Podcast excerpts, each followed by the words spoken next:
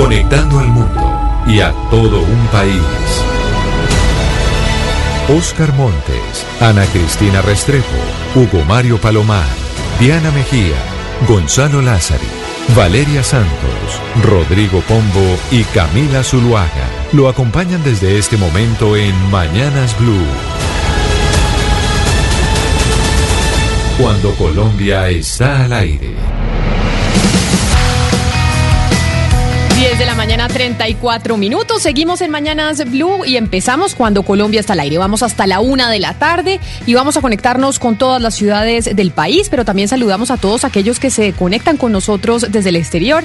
Nos escribían a nuestra línea de WhatsApp que nos escuchaban desde Perú, desde España, desde Estados Unidos. Un saludo para todos. Gonzalo, hoy es jueves y es jueves de recomendaciones musicales suyas, así que yo empiezo por darle el paso y la palabra a usted en una Bogotá que en este momento está nublada y poniéndose gris después de un aguacero durísimo ayer. Aquí también llovió muy fuerte en horas de la noche, Camila, eh, y gracias por cederme la palabra, pero ahora yo le replico. ¿Usted sabe lo que es una fonda? ¿En Colombia se utiliza ese término? ¿Fonda? Pues sí, yo sé que una fonda, pero sobre todo una fonda paisa, es la que conocemos nosotros, que es donde Ana Cristina eh, dice que uno va a tomarse un aguardiente y a comerse unos frijoles, ¿o no, Ana Cristina? En, la, las fondas nos comemos los frijoles y el chicharrón. Claro, las fondas son muy normales, pues es, es, muy normal la fonda de carretera, donde uno para a lo que aquí le decimos pueblear. Nos vamos a ir a pueblear el fin de semana parando de fonda en fonda. Delicioso, y en cada fondita un guarito con chicharrón. Pues en Panamá las fondas son algo parecidos. No se toma eh, ni se consume el licor, sino es el sitio predilecto para descubrir un poco el sonido, las historias de la calle. Son los pequeños restaurantes de barrio en donde, como dicen a Cristina, uno, uno come frijoles o guandú, como se le llaman aquí en Panamá, con arroz y una buena porción de carne. La fonda como tal es muy, muy de esta parte del planeta, Camila, es muy latinoamericana. Y por eso le quiero traer una canción, y más que una canción, una versión que hace Gilberto Santa Rosa con Maelo Ruiz de la Fonda de Bienvenido.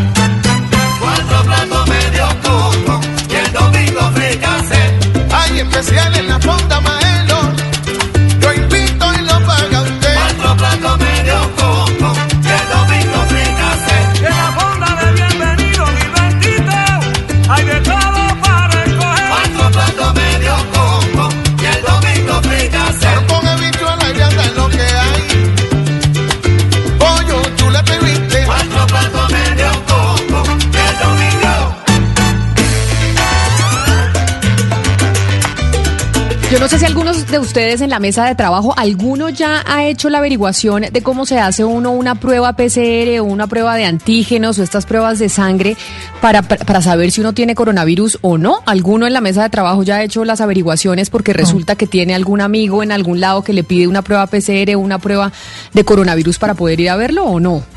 Ah, bueno, yo lo hice en la gobernación, Dios, con la no. gobernación de Antioquia. Sí, No. sí, Bueno, yo sí. Es que, como- es que, les, voy a, es que les, voy a- les voy a contar que tengo unos amigos. Una amiga está embarazada, entonces se fueron ellos mm, fuera de Bogotá y decidieron rentar una, una casa fuera de Bogotá porque como ahora se puede trabajar remoto, tomaron esa decisión. Para poderlos ir a visitar, ellos eh, pidieron el favor que todos los amigos, pues si querían ir a verlos y quedarse pues el fin de semana con ellos, pues la única condición era que tuvieran una prueba de coronavirus para pues que no tuvieran eh, el virus porque ella está embarazada. Me he puesto yo en la averiguación de cómo es esto de tomarse la prueba y les quiero decir que este es el negocio que debíamos haber hecho nosotros hace rato. O sea, cada prueba vale, si usted quiere hacerse la PCR, le cuesta 250 mil pesos en promedio. Si quiere hacérsela a domicilio, el domicilio le cuesta entre 60 mil o 90 mil pesos adicionales. Pero si usted quiere hacérsela de sangre, le estoy diciendo que he probado ya cuatro laboratorios en Bogotá haciendo esa prueba. Si quiere hacérsela de sangre, que es la que le dice si tiene o no los anticuerpos, le cuesta 75 mil pesos en promedio.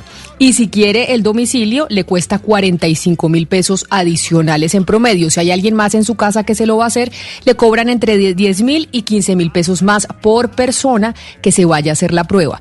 Hay tres tipos de prueba, tres o cuatro, pero les estoy dando el, el resumen de las dos más comunes. La de sangre, que le dice si usted ya tiene los anticuerpos, si lo tuvo en algún momento o si lo tiene. Que y la no del es tan fiable. Exacto, Esa esa, de esa no está. Y la del, y la del la- copo la ese que le meten a uno hasta el cerebro, ¿no? Que esa es la, la PCR. Que esa es, pues dicen que la más confiable, Valeria, esa es la que vale 250 mil pesos. Si usted la pide a domicilio, le vale 95 mil pesos más en promedio. Le estoy hablando de averiguación barata, de- Camila. Aquí de, cuatro laboratorios.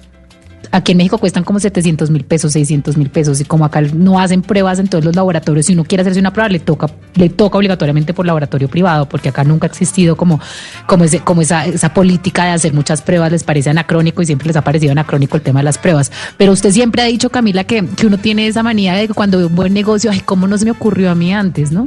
Y eso, yo he visto muchos negocios en esta pandemia que yo digo, esto es un súper negocio, pues no solamente antibacteriales, tapabocas, todo lo que son pruebas, pero también hay como unas personas que le- levantaron unos jardines infantiles, pues que no son jardines infantiles o, o sitios de colegio donde ponen profesoras, habilitan un espacio y usted manda a sus hijos y son cuatro niños con otras personas y lo cobran carísimo y también están forrándose Por eso o sea, es sí que- había oportunidades de negocio que no vimos. Pero lo que me parece, como decían las mamás, un robo a mano armada, como así, porque es que ahora las pruebas no las van a pedir como mi amiga que está embarazada con su esposo que están en una finca, ellos diciendo, oigan, si me quieren venir a visitar, como yo estoy embarazada, por favor háganse la prueba. Pero así va a pasar, por ejemplo, cuando ya están anunciando la apertura de aeropuertos y viajes internacionales a Colombia, cuando uno vaya a volver va a tener que tener la prueba eh, de coronavirus para mostrar que uno no lo tuvo y así seguramente en muchas partes.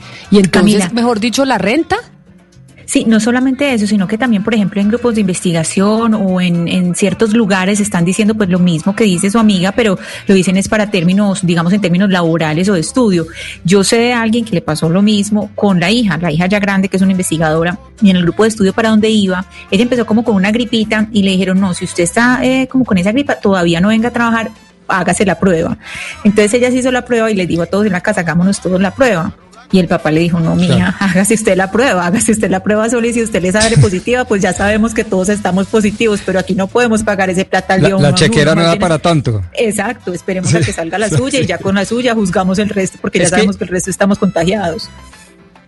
Es que yo creo con los buenos días Camila y queridos compañeros que eh, siempre que se hable de un precio, cualquiera sea este, debe mirarse cuando menos en términos relativos y por lo tanto debe compararse con algunos indicadores objetivos. En este caso yo creo que se puede comparar el valor o los valores que nos acabó de ofrecer Camila Zuluaga con, por ejemplo, el salario mínimo que es el salario de la gran base de la pirámide social.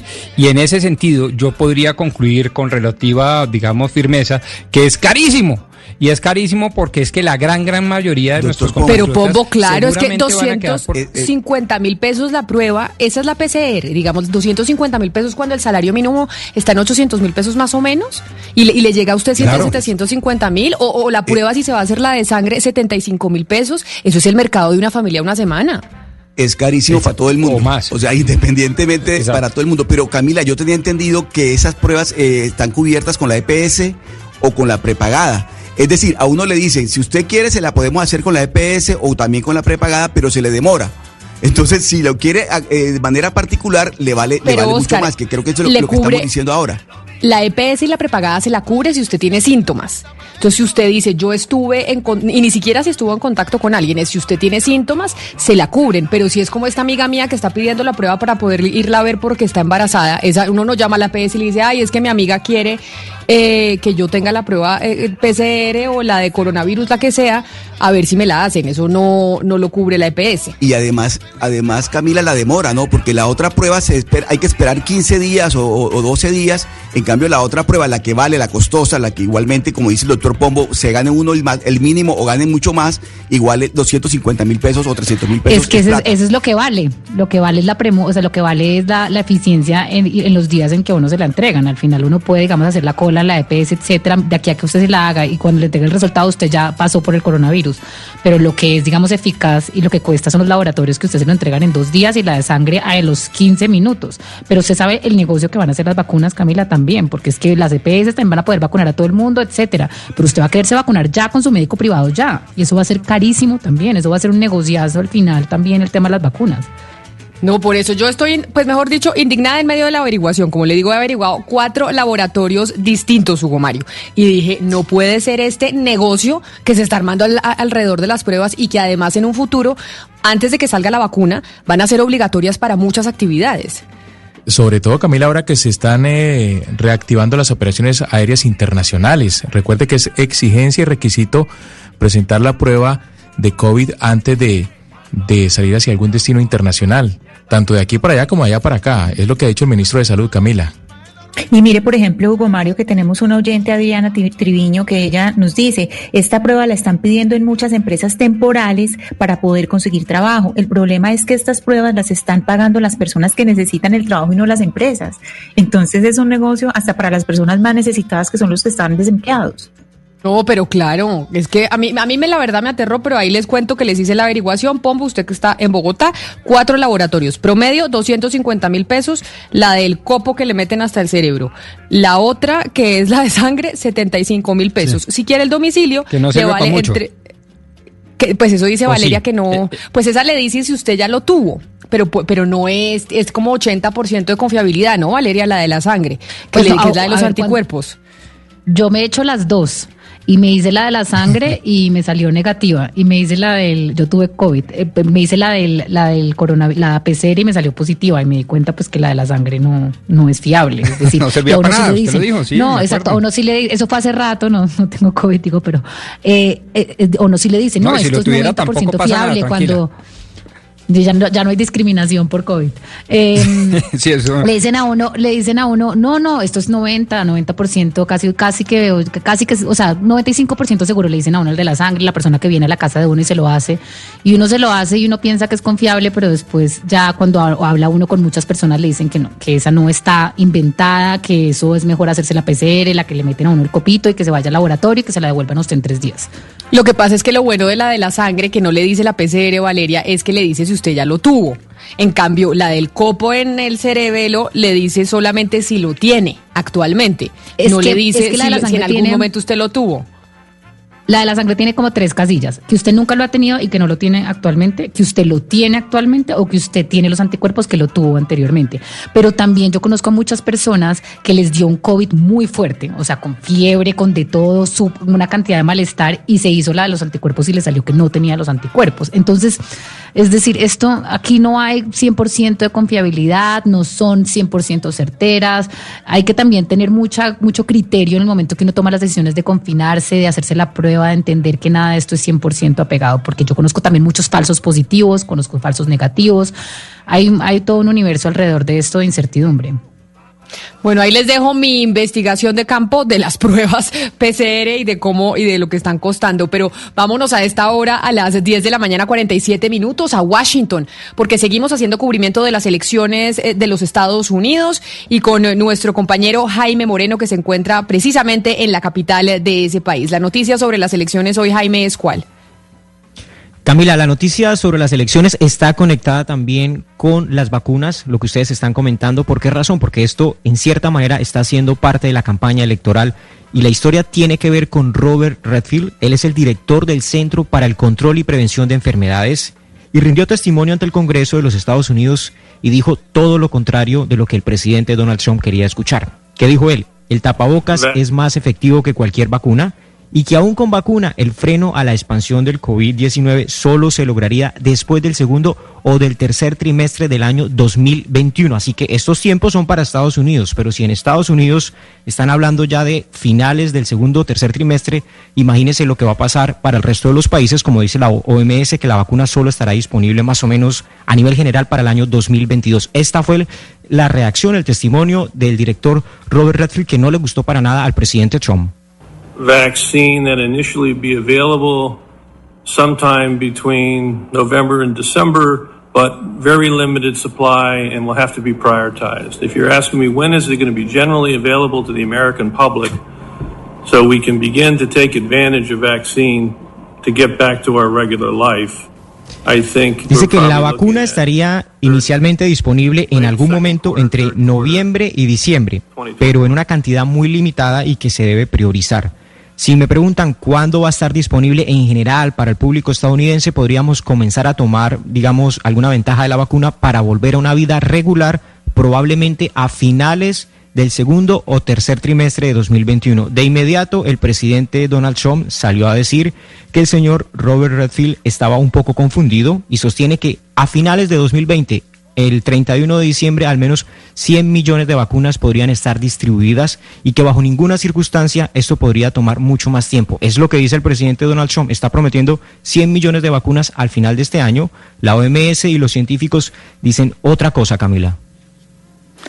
Pero además es que cuando uno mira lo que está pasando en Estados Unidos, hay una guerra frontal del gobierno de Estados Unidos con la ciencia, no solamente por ese editorial que sacó pues una de las revistas más prestigiosas científicas diciendo que deberían votar por Biden porque Trump es un enemigo contra la ciencia, sino porque ya vimos al señor Caputo, que era, eh, digamos, un portavoz eh, de comunicaciones importante en Estados Unidos, decir que básicamente los científicos estaban cometiendo sedición porque no estaban ajustándose pues básicamente a, al, al guion de comunicación del gobierno nacional. Entonces lo que estamos acá viendo es una guerra frontal y de frente entre el gobierno de Donald Trump y la ciencia. No, pero además, Valeria, se volvió el tema de la vacuna tema de campaña. A donde va el señor Trump, está hablando de fechas de, de vacunas y está hablando de entrega de vacunas. O sea, creo que su impopularidad y el riesgo de que Biden repunte, pues lo está llevando a utilizar la vacuna como, como caballito de batalla en esta campaña. Es que lo- los científicos decidieron ya no ser más indiferentes frente a la política y frente a la carrera presidencial en Estados Unidos. Y pues ellos ya anunciaron que apoyan la candidatura de Joe Biden. O sea, lo hicieron de qué manera? A través de un magazine que se llama América Científica, que es el más antiguo en la historia de los Estados Unidos. Es decir, ha salido de manera ininterrumpida por 175 años. Y digamos que ellos jamás en la vida habían entrado en asuntos políticos. Pero en esta ocasión dijeron, mire, ya creo que llegó el momento de tomar una posición. Y dijeron que respaldan públicamente a Joe Biden. Y dice que él es el candidato que ofrece planes basados en hechos para proteger nuestra salud, nuestra economía y el medio ambiente. Esta publicación es muy prestigiosa, es la publicación de los científicos. En esta publicación escribió, por ejemplo, Albert Einstein. Entonces ellos dicen que las evidencias y la ciencia muestran que Donald Trump ha afectado a los Estados Unidos y su gente y que por esto eh, él rechaza la evidencia, rechaza la ciencia y que por lo tanto deciden apoyar a Joe Biden. Es decir, ya es un divorcio oficial de la ciencia, de una publicación que es la publicación de ellos, de 175 años de historia, sin entrar en temas políticos, y en esta ocasión pues han hecho una pausa y han roto de manera eh, directa ya su regla de oro. El debate, el debate, el la confrontación y ya los científicos, como dice Jaime, diciéndole a Donald Trump y a los ciudadanos norteamericanos que no hay que votar por Trump, sino por Biden, por el peligro que puede significar el presidente de los Estados Unidos cuatro años más en la Casa Blanca. Pero hablando precisamente de Estados Unidos y del COVID-19, pues si por Estados Unidos llueve, por Europa no escampa, ¿no, Gonzalo? La Organización Mundial de la Salud ya dijo que la cosa en Europa es preocupante. Sí, Camila, hoy habló el director para la OMS de esta región, el señor Hans Kluge, y dijo que los números que está mostrando Europa son tal vez más elevados que los que se vivieron en la primera curva del coronavirus o de la pandemia en el mes de marzo y el mes de abril. No solo eso, la OMS ha dicho que no se va a modificar el tiempo de cuarentena, eh, va a seguir siendo de 14 días. ¿Y esto por qué? Porque ya países como Francia, Irlanda e Inglaterra han anunciado la reducción de la cuarentena. Francia ha dicho que las personas que han tenido contactos eh, con mm, eh, ciudadanos que han tenido el coronavirus solamente van a estar aislados siete días. Y en el caso de Inglaterra y de Irlanda será de 10 días. Lo que ha dicho la OMS también, Camila, es que los, los países están abriendo muy pronto sus economías y la gente no está tomando conciencia de lo que está ocurriendo. Mire, me escribe un oyente que se llama Juan Gonzalo, que nos escribe a nuestra línea de WhatsApp en el 301-764-4108 a propósito de las pruebas que existen clínicas y hospitales que están exi- exigiendo la prueba a estudiantes universitarios que van a hacer las prácticas en las universidades y el costo también lo asume el estudiante. Por eso es que yo les decía, esto es un negocio gigantesco. O sea, entiendo la necesidad y, y la, y el requisito de muchas eh, instituciones y personas que dicen, por favor, antes de venir hágase la prueba de COVID para saber que usted no tiene el virus, pero es que esto es un negocio que hay alrededor del tema también que está carísimo en eh, Colombia. Son las 10 de la mañana, 53 minutos. Vamos a hacer una pausa y ya regresamos porque vamos a hablar con la ministra, con la viceministra de Comercio sobre un tema que tratamos aquí esta semana. Esta semana en Bogotá hubo una manifestación de los recicladores, de hecho ayer, y lo anunciamos el martes aquí en Mañanas Blue con el vocero de los recicladores. Los recicladores están reclamando que hay una normatividad y una decisión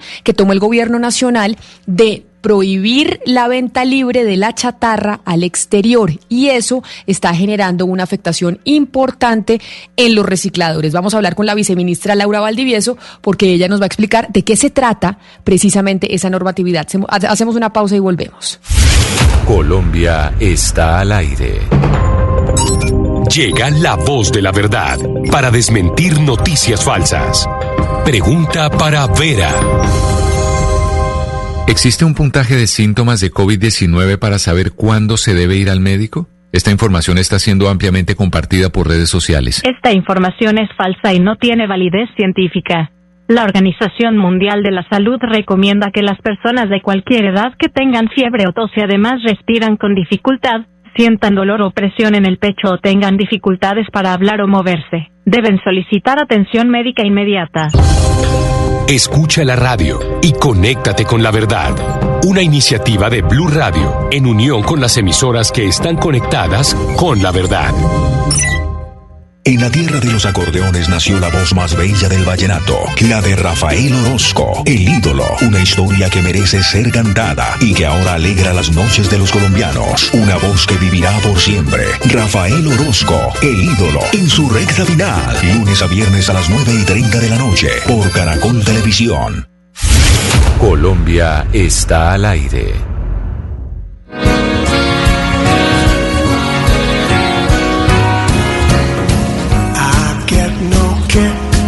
Champagne. Mere alcohol doesn't thrill me at all. So tell me why should it be true that I get a kick out of you? I get no kick from cocaine. Pues Camila, le traigo una versión que hace el señor Rod Stewart, del maestro Frank Sinatra, I Get a Kick Out of You. Cae muy bien para escuchar algo de jazz hoy jueves.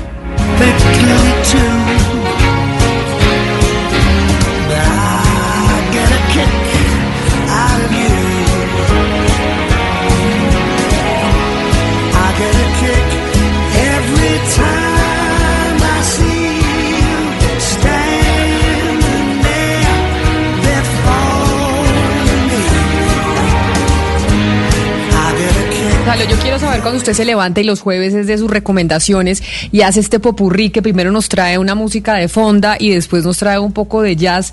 Como, ¿Qué está pensando usted cuando hace esas mezclas así tan extrañas? Pues que yo creo que la música es como un abanico, ¿no? En donde uno tiene diferentes opciones y qué bueno poder satisfacer a una persona que le guste la salsa, pero también satisfacer a alguien que le guste el jazz, a alguien que le guste el pop. La música es diversa, Camila. Eh, yo sé que la mezcla no suena muy bien si juntas dos canciones eh, de manera seguida, pero eh, en- entre intervención e intervención se puede cambiar la música. ¿No le gusta la selección de hoy? No, sí me gusta, sí me gusta y sabe, quiero contarle una cosa, estuve viendo Reuters, eh, la agencia de noticias, y Reuters subió o publicó un video de un eh, celular. A una persona se le perdió el celular y cuando lo recuperó se dio cuenta que su celular tenía videos de un mono, de un mico tratándose de hacer selfies con el video o tratándose de comer el celular o yo no tengo ni idea, pero una cosa muy chistosa. Usted lo vio, vio el mico tratando de tomarse una selfie con un celular o, abría la boca, se lo metía, se lo, baja- se lo sacaba y ahí es donde uno dice, oiga, es que somos muy parecidos. O sea, de verdad es que no nos diferencia pues obviamente la capacidad etcétera, etcétera, pero de, de que, allá venimos, de allá venimos.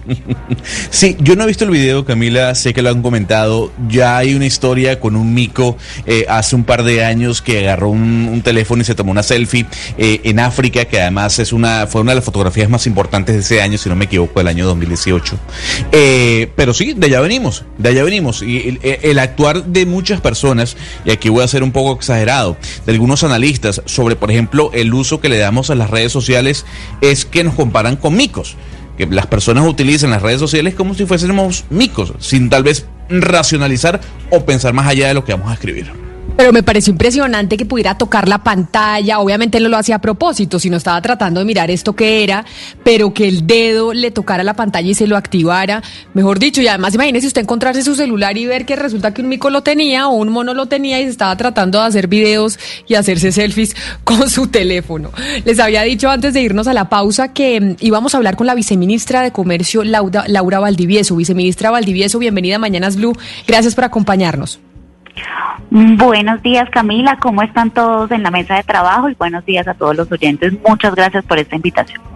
Viceministra, tratando de aclarar específicamente qué es lo que reclaman los recicladores, la Asociación de Recicladores. ¿Por qué? Porque nosotros el martes hablamos con Said Romero, que es precisamente el vocero de la Asociación Nacional de la Industria del Reciclaje en Colombia. Y él nos habló sobre una carta que les mandó a ustedes, o sea, al presidente Iván Duque y al Ministerio de Comercio, en donde pedía que se derogara un decreto que busca controlar el precio del hierro a la baja. Escúchelo usted para que sepa específicamente qué fue lo que nos dijo el señor Romero el martes aquí en Mañanas Blue hasta ahora. ¿Qué pasó con el decreto? El decreto dice que eh, en vista de que la industria siderúrgica tiene un desabastecimiento del 40% de sus necesidades, de lo que está consumiendo hoy, es necesario parar las exportaciones de hierro porque aparentemente se las están llevando los exportadores. Cuando vamos a mirar a hilar finito, la exportación realmente difícilmente llega al 3.8% de esas necesidades de, de- de lo que están consumiendo la industria nacional hoy. 3.8 contra un 40% hay una hay una diferencia abismal, lo cual es un primer punto de una falta de motivación. Pero además dice que algo que no necesita, que es la chatarra no ferrosa, también le pone unas limitaciones. Entonces, el decreto establece además que no solamente bloquean las exportaciones de chatarra ferrosa, sino que además también bloquean las exportaciones de chatarra de cobre, aluminio, níquel, de, todos los desechos urbanos, y que no la necesita para nada la industria siderúrgica y que inexplicablemente la meten en este decreto. Eso después de, la entrevista, viceministra, pues estuvieron ayer en manifestaciones y entiendo que entraron a una reunión con ustedes, pero explíquenos primero por qué razón se tomó esa decisión. Gracias Camila. Voy a contar un poquito de historia. A ver, eh, históricamente y, y en el mundo entero eh, se ha peleado por las materias primas eh, ferrosas, ¿sí? Porque eso es puente de la industria siderúrgica, que además es fuente o materias primas de la industria de la construcción y en este momento en el que estamos en el mundo, pues los países seguramente van a utilizar sus sectores de construcción pensando en reactivación económica por lo intensivos que son en mano de obra, etcétera. Entonces, eso, eso es un poquito de contexto y esta y esto y esto ha pasado en el mundo muchas veces. Cuando uno ve lo- la- las medidas que toman los países pares a Colombia a- incluso otros que por fuera de la región y unos referentes toman medidas restrictivas buscando garantizar el acceso a su materia prima de la industria. ¿Qué, ¿Cuál es la posición de Colombia? Colombia, Colombia pues tiene una política de libre comercio. Nosotros para nada queremos restringir las exportaciones. Lo que sí queremos es garantizar ese acceso a la materia prima. Entonces hablamos de chatarra y hay dos clases de chatarra, como bien nos decía el señor Said, la ferrosa y la no ferrosa. La ferrosa es la que utilizan las siderurgias y es la que necesitamos preservar en el país. ¿Cómo se estaba preservando? Nosotros hicimos una una reunión del Comité AAA, que es el máximo órgano para tomar decisiones de política arancelaria, eh, y ahí se toma la decisión de establecer unos contingentes de exportación, es decir, restringir la exportación a los volúmenes en los que se ha exportado en los años anteriores, un promedio, e incluso para no hacerlo tan restrictivo, hicimos que el cupo quedara incluso más alto que el promedio. Pero, de la- viceministra, déjeme, yo la voy a interrumpir ahí. Y es que hay una Por favor. razón lógica del mercado y es que si la gente está prefiriendo exportar es porque le están pagando más por esa chatarra afuera que aquí adentro en Colombia.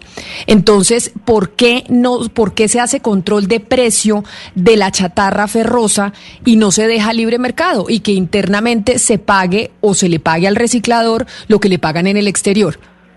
Eso es parte del trabajo que se está haciendo. Por un lado, uno restringe, no estamos prohibiendo exportaciones, pero sí restringiendo a un volumen específico, que es lo que se ha venido exportando. Pero por otro lado, hay una hay un eje de trabajo muy importante para sentar tanto a los recicladores que ejercen esta labor tan importante de consecución de la materia prima y a toda la industria nacional.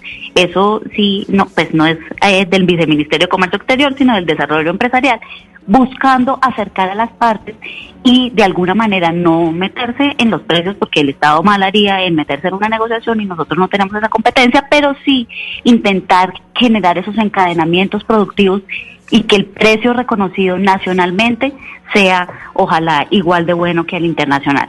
Entonces, ¿qué fue lo que qué, es lo que quisimos hacer? Tomar esta decisión de restricción a unos contingentes de exportación y avisarle a todos los interesados para que solicitaran el cupo eh, ante el Ministerio de Comercio. Eso lo hicimos apenas se expidió el decreto, el decreto es el 1120 del 12 de agosto, y se abrió Señor. Viceministra Valdivia, vi- vi eso. Di- discúlpeme, pero es que con base en lo que usted está diciendo, claro, es muy importante las exportaciones, entendiendo la importancia del comercio, pero usted nos viene diciendo que hay esa comunicación eh, con, con los interesados, pero entre los interesados también estaban los recicladores. El señor Romero, que es vocero de los recicladores, ayer nos dijo claramente que el gremio no tiene ningún tipo de interlocución ni de canal para hablar con el gobierno. Entonces, aquí hay, hay una parte de toda la cadena que está fuera de esa interlocución.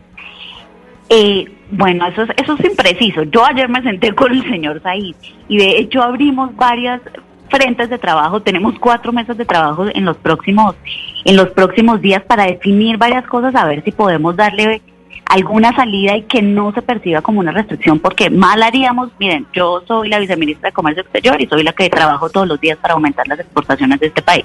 Entonces, lo que queremos es tomar decisiones y responsables para la industria, para el país y para la reactivación económica, sin afectar, por supuesto, a un sector de la población que es tan importante. Y por eso la medida se pensó eh, estableciendo unos cupos que las repartieran entre los actores tradicionales en este momento están asignados el 72% de los cupos para la chatarra no ferrosa y para la ferrosa están asignados el 38%. ¿Por qué? Porque nosotros recibimos 40 solicitudes de cupo. Esas 40 las pasamos a la DIAN para que le hicieran un estudio aduanero, tributario y cambiario. A nosotros la DIAN nos devuelve 20 de esos nombres y nosotros les decimos, pero ¿qué pasan con todos los demás? Pues hay varios que deben ponerse al día en sus obligaciones tributarias. Estamos esperando que lo hagan para que puedan entrar como beneficiarios de estos cupos, porque de lo contrario no van a salir con un riesgo favorable, con una calificación de riesgo favorable ante la DIAN y difícilmente se le va a permitir la exportación. Pero, vice- viceministra, yo quiero insistir un poco en lo que le preguntaba a mi compañera Ana Cristina, porque es que ustedes sacan un decreto y toman una decisión que favorece a unas industrias muy importantes, pero que perjudica también a un sector vulnerable y necesario de la sociedad y ustedes no tienen en cuenta este sector para construir el decreto y sacarlo, sino ya después de emitido el decreto, entonces sí se sientan con ellos ayer después de que salieron en medios de comunicación. Entonces uno dice, sí están tomando las decisiones favoreciendo a todos o cuando toman una decisión así se favorece a una parte del país y a otras se excluye. No, no es cierto. Este decreto fue publicado el año pasado durante 15 días y recibimos 110 comentarios. Y de hecho, en ese momento se expide el decreto y este año se, expide- se publicó nuevamente para comentarios de toda la población, de todos los sectores interesados. Y recibimos varios comentarios que incorporamos y que de hecho por eso reconocemos que tenemos que hacer una nueva reasignación de cupos. De hecho, ayer en la conversación con ellos yo les decía, pero ¿por qué no, por qué no nos habían abordado antes ni nos, ni nos habían buscado?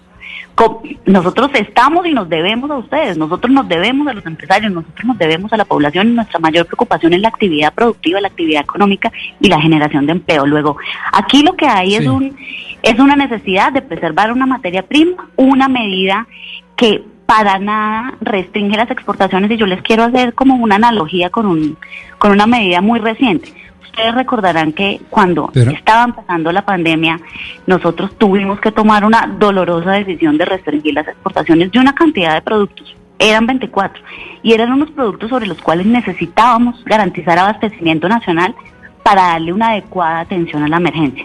Y eso se los digo pues muy a mi pesar porque nosotros obviamente siempre estamos trabajando es buscando aumentar las exportaciones. Pues para no ser restrictivos y para ser coherentes con nuestra política comercial, lo que establecimos fue una mesa de trabajo a través de la cual nos hacían solicitudes para esas exportaciones. Esa mesa de trabajo se reunió durante los seis meses pasados y creo que esta semana tendremos la última antes de que se venza el decreto eh, religiosamente todos los viernes y les puedo decir que del noven- del 100% de las solicitudes recibidas, el 90% se aprobaron en los cupos que nos los, nos los solicitaron y esas exportaciones de esos productos se duplicaron en estos seis meses. Un caso para Claro. clarísimo para que todos lo veamos. Ustedes si hablan con un eh, con, con los confeccionistas les dirían las exportaciones de tapabocas están restringidas, pues están restringidas, tienen que ir a ese comité, pero fíjense que hoy en los últimos tres meses nosotros hemos exportado más de 24 millones de dólares en tapabocas. Luego, aquí no se busca que no haya exportaciones, se busca regularlas, entenderlas y poder garantizar una materia prima y para nada afectar un sector. Eh, Entiendo, señora viceministra, y su explicación a mi modo de ver ha sido lúcida y perfecta. De hecho, de allí se puede concluir que no hay esa tal pretendida nulidad, eh, digamos, simple del, del decreto por falsa o falta motivación o no haber tenido en cuenta a toda la población afectada. Sin embargo, hay un sector de la población que se sigue preocupando por un tema que parece hoy en día bastante obvio, y es que por cuenta de esta desafortunada pandemia, al parecer la economía mundial tiene una tendencia proteccionista y este tipo de medidas de restricción de exportaciones apuntan precisamente a eso, a restringir el libre mercado internacional. ¿Usted cree que los colombianos vamos a estar en el en el en el futuro eh, próximo abocados a eso, a restricción de exportaciones en distintos sectores de la economía por cuenta del proteccionismo para favorecer la industria del comercio nacional? Pues mire, la responsabilidad que nosotros tenemos es que el comercio exterior se convierta en una fuente de crecimiento, desarrollo y generación de empleo. Y en ese sentido nosotros tenemos que ser responsables, serios y consistentes con nuestras obligaciones internacionales. Nosotros hoy tenemos 17 acuerdos de libre comercio vigentes en Colombia que nos dan acceso a 1.500 millones de consumidores. Y como les digo, nosotros creemos firmemente en que los mercados externos son una oportunidad para compensar de alguna manera la contracción de la demanda que estamos viendo, no solo nacionalmente, sino internacionalmente. Eh, de nuevo, lo que les cuento de los casos, del caso de tapabocas es, es, es, es clarísimo.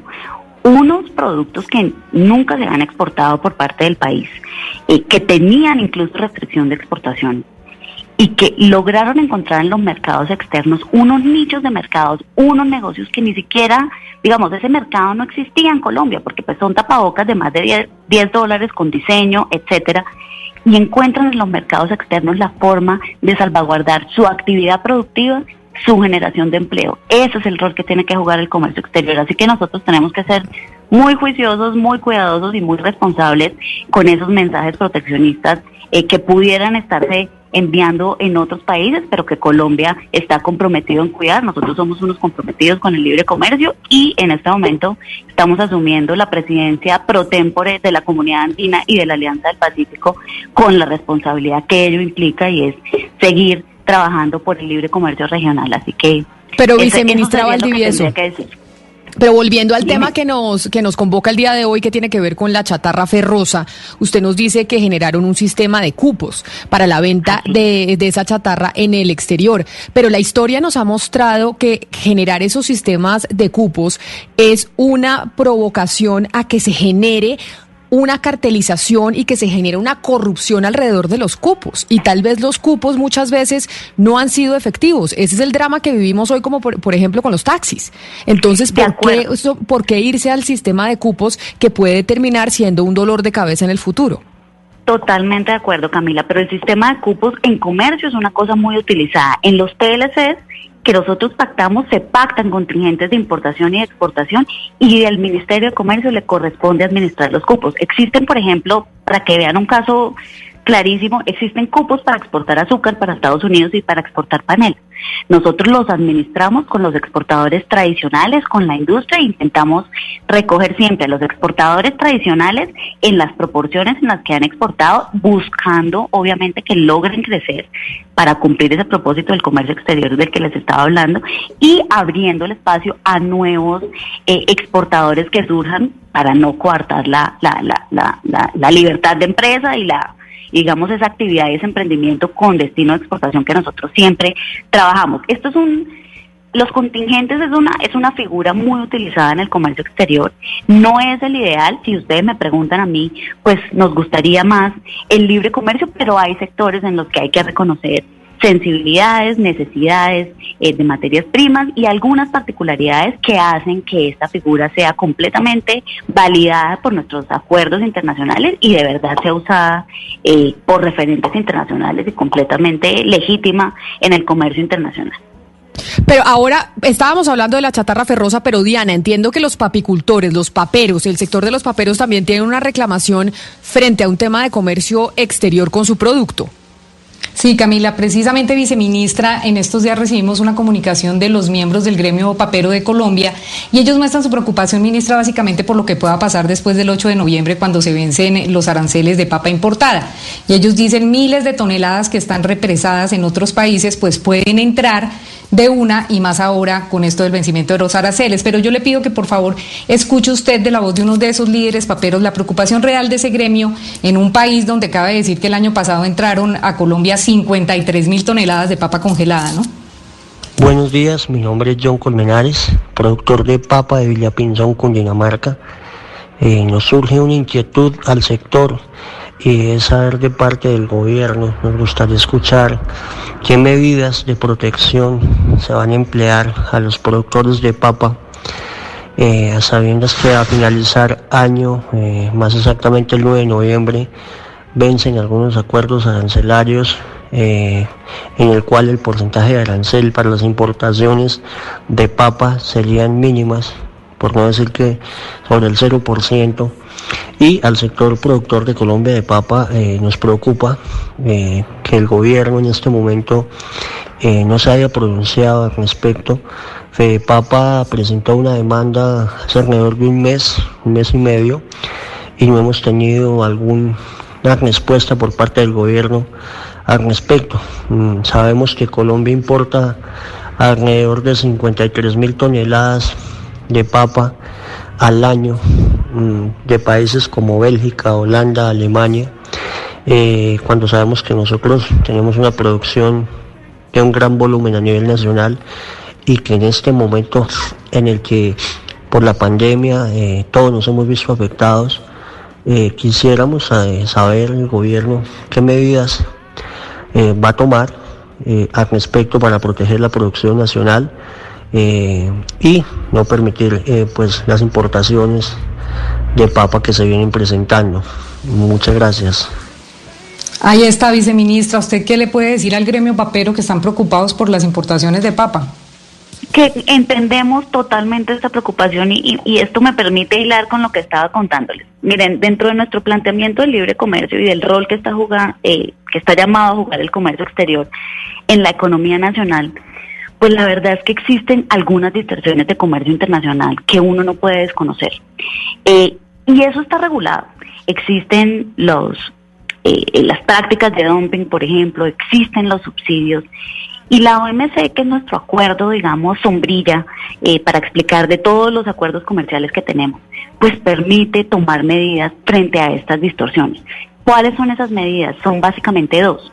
Los derechos antidumping cuando se presentan prácticas de dumping, que hace que uno compita en condiciones desiguales de comercio, eh, y los derechos compensatorios para compensar los subsidios que imponen otros países que también lo dejan a uno sin posibilidad de competir en condiciones de igualdad.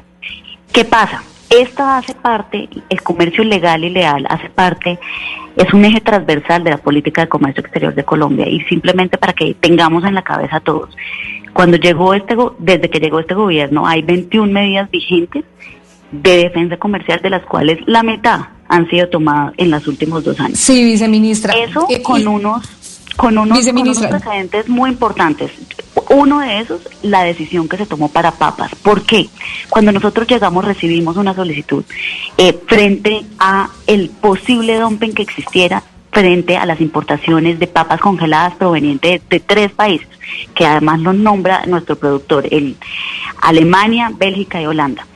En ese momento se inicia todo el estudio, que además esto, esto es completamente regulado, porque como les digo, hace parte de nuestros acuerdos internacionales. ¿Qué se buscan esas investigaciones? Se buscan tres cosas. Primero, probar la práctica anticompetitiva, cualquiera que se trate, en este caso se trataba de un dumping, pero pues también vimos el caso de subsidios tomado frente a nuestro principal socio comercial como es Estados Unidos. Se busca que haya un daño, un perjuicio a la industria nacional, probado obviamente con, con todas las variables Sí. económicas, y se busca que haya nexo causal. Nosotros en, en noviembre del 2018 tomamos la decisión de imponer unos, dere- unos derechos antidumping contra la importación de papas de estos tres países en algunos niveles que de alguna manera equilibraban la cancha frente a esa competencia desleal. Esos derechos que se toma, esa, esa decisión que se tomó en noviembre del 2018, pues vence en noviembre del 2020. Y en este momento, ¿qué estamos haciendo? Siempre existe la posibilidad para ampliar esa, esa- esos derechos si persisten. Claro, viceministra, pero discúlpeme, yo la interrumpo, pero sí, pero mire, viceministra, en términos reales y en términos concretos, ¿qué le dice uno a un papero como este de Villapinzón? ¿Se van a sentar ustedes a hablar con Fedepapa? ¿Se van a esperar a que se resuelva la demanda que ellos pusieron? ¿O qué es lo que va a pasar? ¿Se sientan No. ustedes y se reúnen con el gremio papero? Porque, le- porque el papel, como dicen, aguanta todo, pero esta gente dice, no hemos tenido respuesta del gobierno nacional. ¿Se van a sentar con el gremio papero Pero a discutir estos temas antes de noviembre? contando. Por supuesto, tan la han tenido que les estoy contando que tomamos una decisión sin precedentes. Y en este momento se está haciendo, haciendo el estudio con lo que Papa nos está solicitando. Ahora, uno tiene que ser muy cuidadoso y muy juicioso en la toma de estas decisiones y que se cumplan todos los requisitos en el orden internacional. ¿Por qué? Porque esta decisión que tomó Colombia ya fue objeto de una demanda ante la Organización Mundial de Comercio por parte de la Unión Europea, la cual hemos defendido con total convicción y con toda la, mejor dicho, solvencia del caso, porque sabemos que tomamos una decisión responsable para el país, para defender a nuestro sector papicultor y esperemos a ver qué resultado nos da esta siguiente investigación, si subsisten las condiciones para prorrogar esos derechos. Esa es nuestra respuesta, pero estamos más que listos para trabajar con todos los sectores que se pres- que tengan o que sean víctimas de algunas prácticas anticompetitivas del comercio mundial que los dejen en condiciones difíciles de competir. Para eso estamos nosotros, para que el comercio mundial sirva, pero sirva en condiciones de igualdad. Así que estamos trabajando en eso, es nuestra prioridad y obviamente antes de noviembre tendremos una solución al respecto. Es la viceministra de Comercio, Laura Valdivieso. Viceministra, mil gracias por atendernos, por darnos esta entrevista y por aclararnos muchas cosas del tema de comercio que seguiremos hablando de él sin duda alguna, porque en medio de lo que explicaba el doctor Pombo, si hay una tendencia, hay una tentación de muchos países del mundo a cerrar sus fronteras comerciales y a no permitir tanto el libre comercio. Mil gracias y feliz día. Muchas gracias a ustedes. Un saludo muy especial a toda la mesa de trabajo y a todos los oyentes. 11 de la mañana, 21 minutos. Hacemos una pausa y ya regresamos. Colombia está al aire. Llega la voz de la verdad para desmentir noticias falsas. Pregunta para Vera. Publicaciones virales que circulan por redes sociales informan que durante la pandemia están prohibidas las autopsias a fallecidos por COVID-19. ¿Esto es cierto o falso? Esta noticia es falsa y hace parte de la desinformación. Los centros de atención médica han adoptado medidas de seguridad para proteger a quienes realizan autopsias, según las directrices de la Organización Mundial de la Salud. Escucha la radio y conéctate con la verdad. Una iniciativa de Blue Radio en unión con las emisoras que están conectadas con la verdad. Colombia está al aire.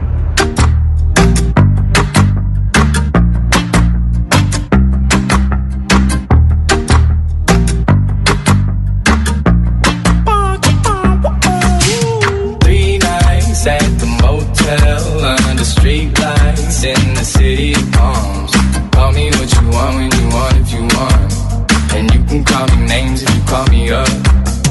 Three nights at the motel under streetlights in the city of palms.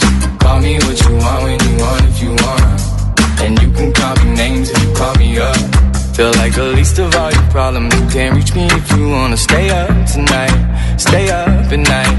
Like green lights in your body language. Seems like you could use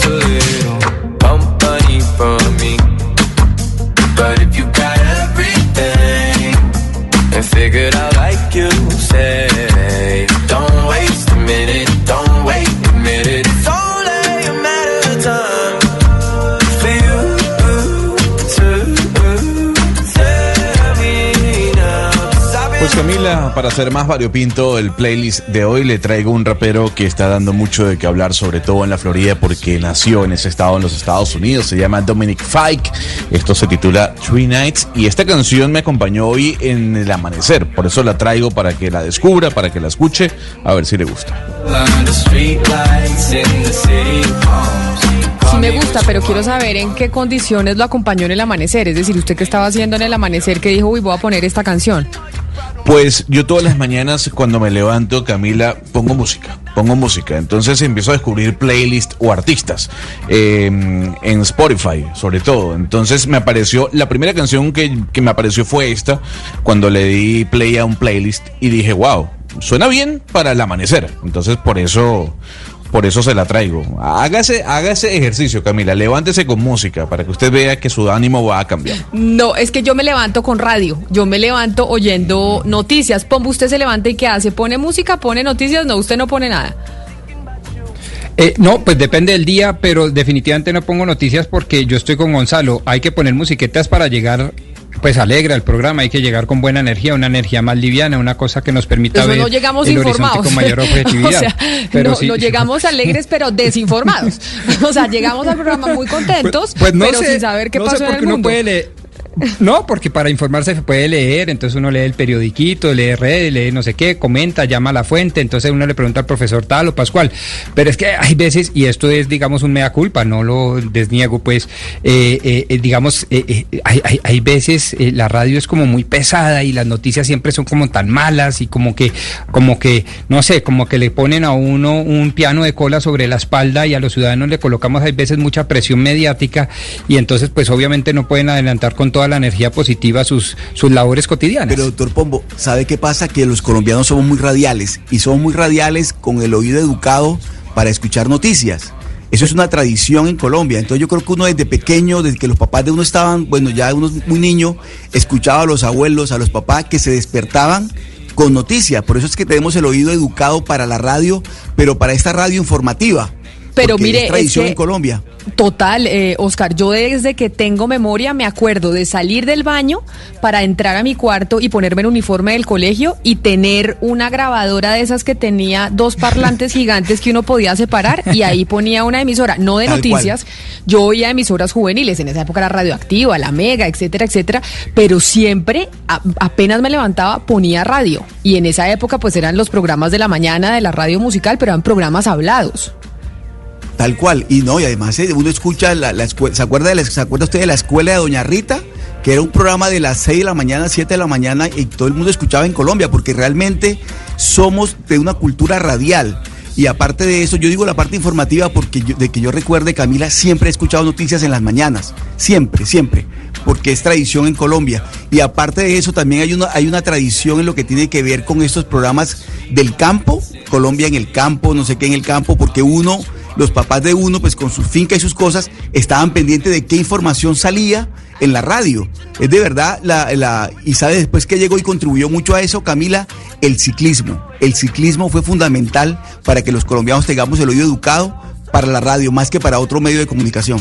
No, y porque hay que estar informados. Y, pre- y precisamente a propósito de las noticias, don Eduardo Hernández del Servicio Informativo tiene información a esta hora sobre eh, los patrulleros que fueron los responsables hasta el momento o los sospechosos de la muerte del eh, abogado Javier Ordóñez. Eduardo. Sí, es una noticia de última hora, Camila. Mucha atención porque un juez acaba de librar orden de captura en contra de los dos patrulleros, Juan Camilo Llereda y Harvey Damián Ramírez, por esos eh, hechos que ocurrieron con el, eh, la golpiza y con los aparentes abusos de autoridad que se dieron en la muerte de Javier Humberto Ordóñez. Y esto después de que se encontraran evidencias suficientes que ya están en poder de la Fiscalía y las autoridades que presentaron precisamente ante el juez y que efectivamente dan mérito para que a estos dos patrulleros puedan eh, capturarlos. Recordemos que estas dos personas ya habían sido suspendidas, apartadas de sus cargos inicialmente durante tres meses mientras avanzaban todas las investigaciones que hoy en día y, en esta etapa procesal pues están arroja- arrojando este resultado y es que este juez ha emitido finalmente esta orden de captura. Estamos pendientes, una captura que evidentemente Camila se puede presentar en cualquier instante. Gracias, Eduardo, por las noticias. Nos encontramos a las 12 del mediodía con el noticiero de las 12. Ahí, ahí disculpará, ¿no, Pombo? Porque más o menos usted lo que nos No, está diciendo es que por- ese trabajo que nosotros hacemos básicamente lo que hace es amargarle No. la vida a la gente. O sea, Pombo más o menos No, eso fue lo que nos dijo. O sea, eso la radio, ¿para qué? Eso las noticias, eso lo pone a uno hartísimo. Eso No, mejor usted oiga música. No, eso qué belleza. Sa- sí. sabía- Sí, o sea, ese trabajo que hacemos sabía- es lo peor que, que existe. No, no. Sa- sabía que se me venía con el sablazo y no, para nada. Ni era la intención ni fue lo que yo dije literalmente. Lo que yo sí quiero decir es, y por eso utilicé la expresión mea culpa, de poder ver las noticias un poco de manera, eh, digamos, más moderna, más contemporánea, un poco distinta, en donde hay cosas malas, sí, pero también hay cosas buenas, en donde incluso la misma noticia mala tendría distintas caras de la moneda que nos permitían analizarlo y todo eso llena a- pues al oyente de una cantidad de información que le permite llevar a la oficina, al hogar, al lugar de trabajo una energía distinta y yo creo mucho en las energías y si uno tiene una energía más liviana, más distinta precisamente porque oyendo noticias le dieron distintas percepciones, pues obviamente es una energía más liviana para ejecutar mejor sus acciones.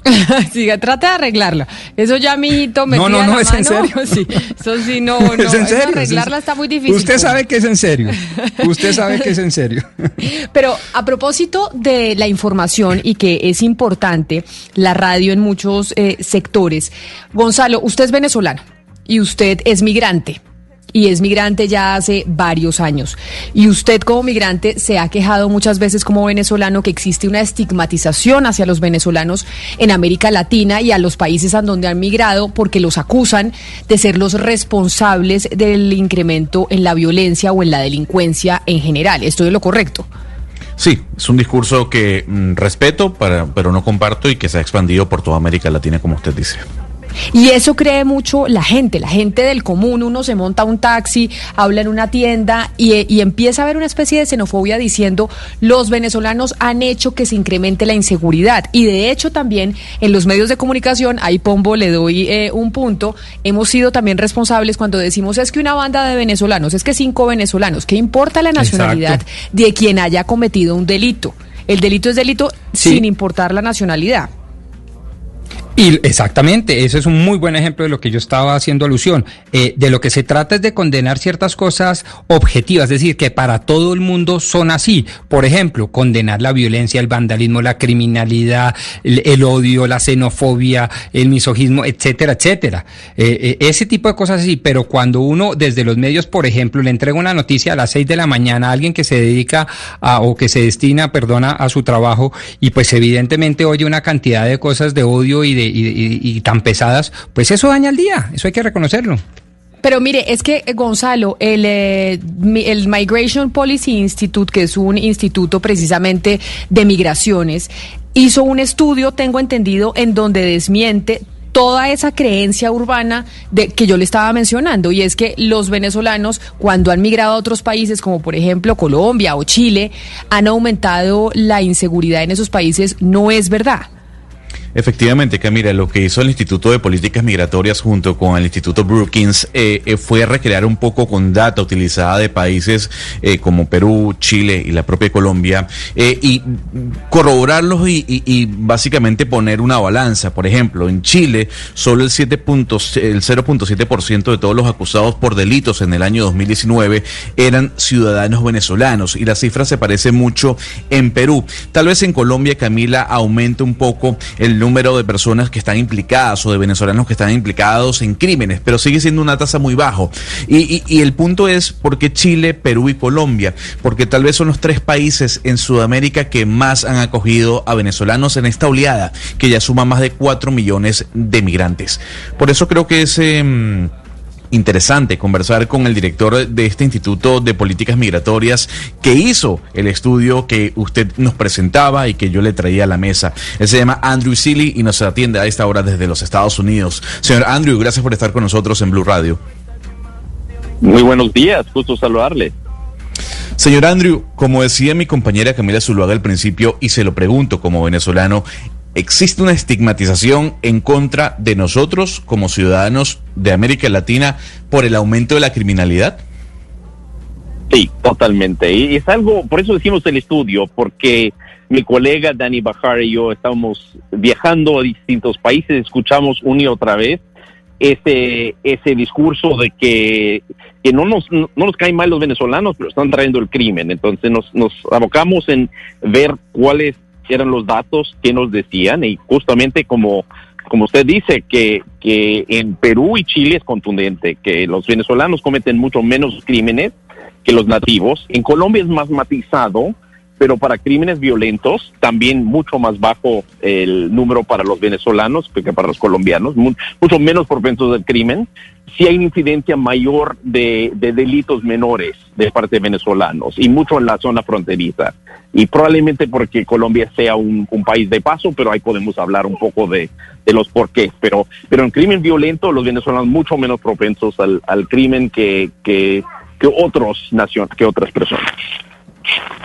Parte de lo que ustedes analizaron, señor Andrew, es que eh, la mayor, digamos, concentración del crimen por parte de venezolanos se encuentra en ciudades, pues, donde evidentemente hay más concentración de migrantes, pero también donde hay más desempleo y más situaciones, digamos, adversas económicas a la población. ¿Esto es así? Explíquenos un poco sobre esto. Sí, yo, yo creo que hay tres razones por lo menos que puede ser, pero uno es, hay- una correlación donde más desempleo de migrantes venezolanos, hay un poco más incidencia de crimen por parte de nacionales venezolanos.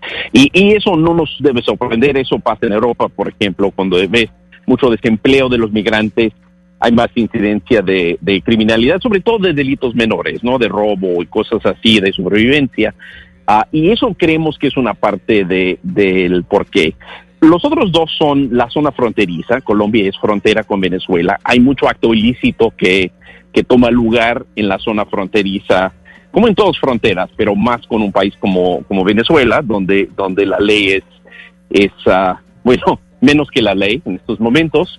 Y, y sí hay actividades ilícitas en esta zona. Y, y la tercera es que Colombia es país de paso, ¿no? A final de cuentas, hay mucha gente, a diferencia de Perú y Chile, hay mucha gente que, que a lo mejor eh, están pasando, caminando, tratando de llegar a otro lado, pasando por medio de Colombia, y, y ahí es donde ves robo y cosas menores de la gente que está también tratando de sobrevi- sobrevivir. Pero no estamos seguros. Lo, lo que sí vemos es, el estudio es muy consistente con un estudio de Fundación Ideas por la Paz, la ONG colombiana que hizo un estudio similar. Ana Trivín del Banco Central Pero, de Colombia hizo un estudio en. Harvard de esto, muy, muy parecido. Déjeme, yo lo interrumpo porque aquí a través de nuestra línea de no. WhatsApp, que le recordamos el número que es el 301-764-4108, hay mucha gente que lo está escuchando. Y por ejemplo, Sori dice que en Colombia nunca había, que no se saqueaban los supermercados cuando había protestas y que ahora sí pasa. Nos dice Sandra que hay que ir a Cúcuta y ver la cantidad de delincuencia que hay por parte de los venezolanos. También, eh, pues mucha gente tiene esa noción en su cabeza de decir, oiga, la delincuencia sí aumentó y ellos dicen, nosotros lo estamos viviendo en carne propia. Les podemos decir de que por más de que ellos tengan la percepción de que lo están viviendo en carne propia, lo que arrojan los datos es que eso no es cierto. Así es. No, los datos no, no soportan la conclusión de que los venezolanos son los portadores de crimen, excepto quizás en la zona fronteriza. Hay una dinámica distinta. La persona de Cúcuta es posible. La zona fronteriza tiene una dinámica muy distinta. Mucha, mucha gente de paso, mucho movimiento fronterizo. Pero en el resto de Colombia definitivamente no. Los venezolanos no son, a, pesar de uno puede percibir en su vida o, en las noticias, no, simplemente los datos no apoyan la idea de que los venezolanos son portadores del crimen y mucho menos de los crímenes mayores. Sí, a propósito de las movilizaciones de noviembre pasado, pero también de las movilizaciones de la semana pasada, pues hay algunas teorías, para algunos conspirativas, para otras no, que, que dicen que el régimen de Maduro está detrás de, de, esas movilizaciones y que ha enviado a algunos venezolanos para participar de las mismas y para realizar actos vandálicos. Eh, eh, ¿Hay alguna pista, algún indicio sobre eso?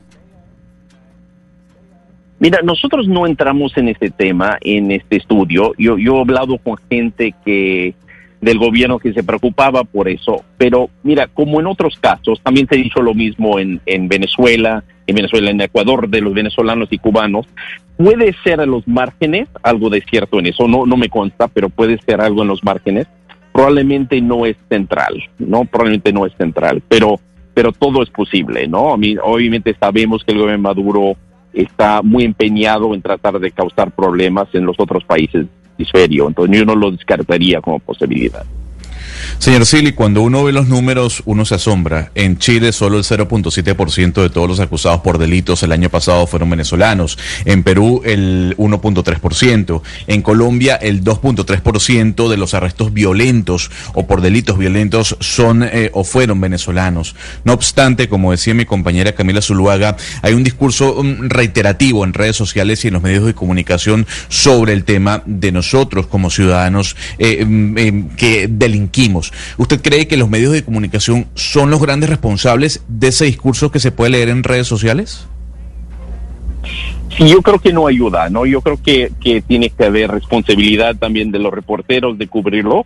También es una, es una cosa un poco nuestras percepciones como seres humanos, ¿no? En todos los países existe esta percepción, si es cierto o no. En Estados Unidos también se habla de la gran ola de crimen de, de los migrantes y la verdad es, es cuando ves las estadísticas, los migrantes son mucho menos propensos al, crimen en Estados Unidos que, que los nativos, ¿no? Que nosotros que nacimos en el país. Entonces, pero uno escucha de algún caso de una banda de migrantes o un incidente particularmente salvaje y, y se le queda pegado en la cabeza, ¿no? Entonces yo creo que es un poco la naturaleza del ser humano uh, de hacerlo, pero obviamente ahí los reporteros necesitan también poner el contexto, ¿no? Y también, también llevar los datos verdaderos a la, a la mesa en esto.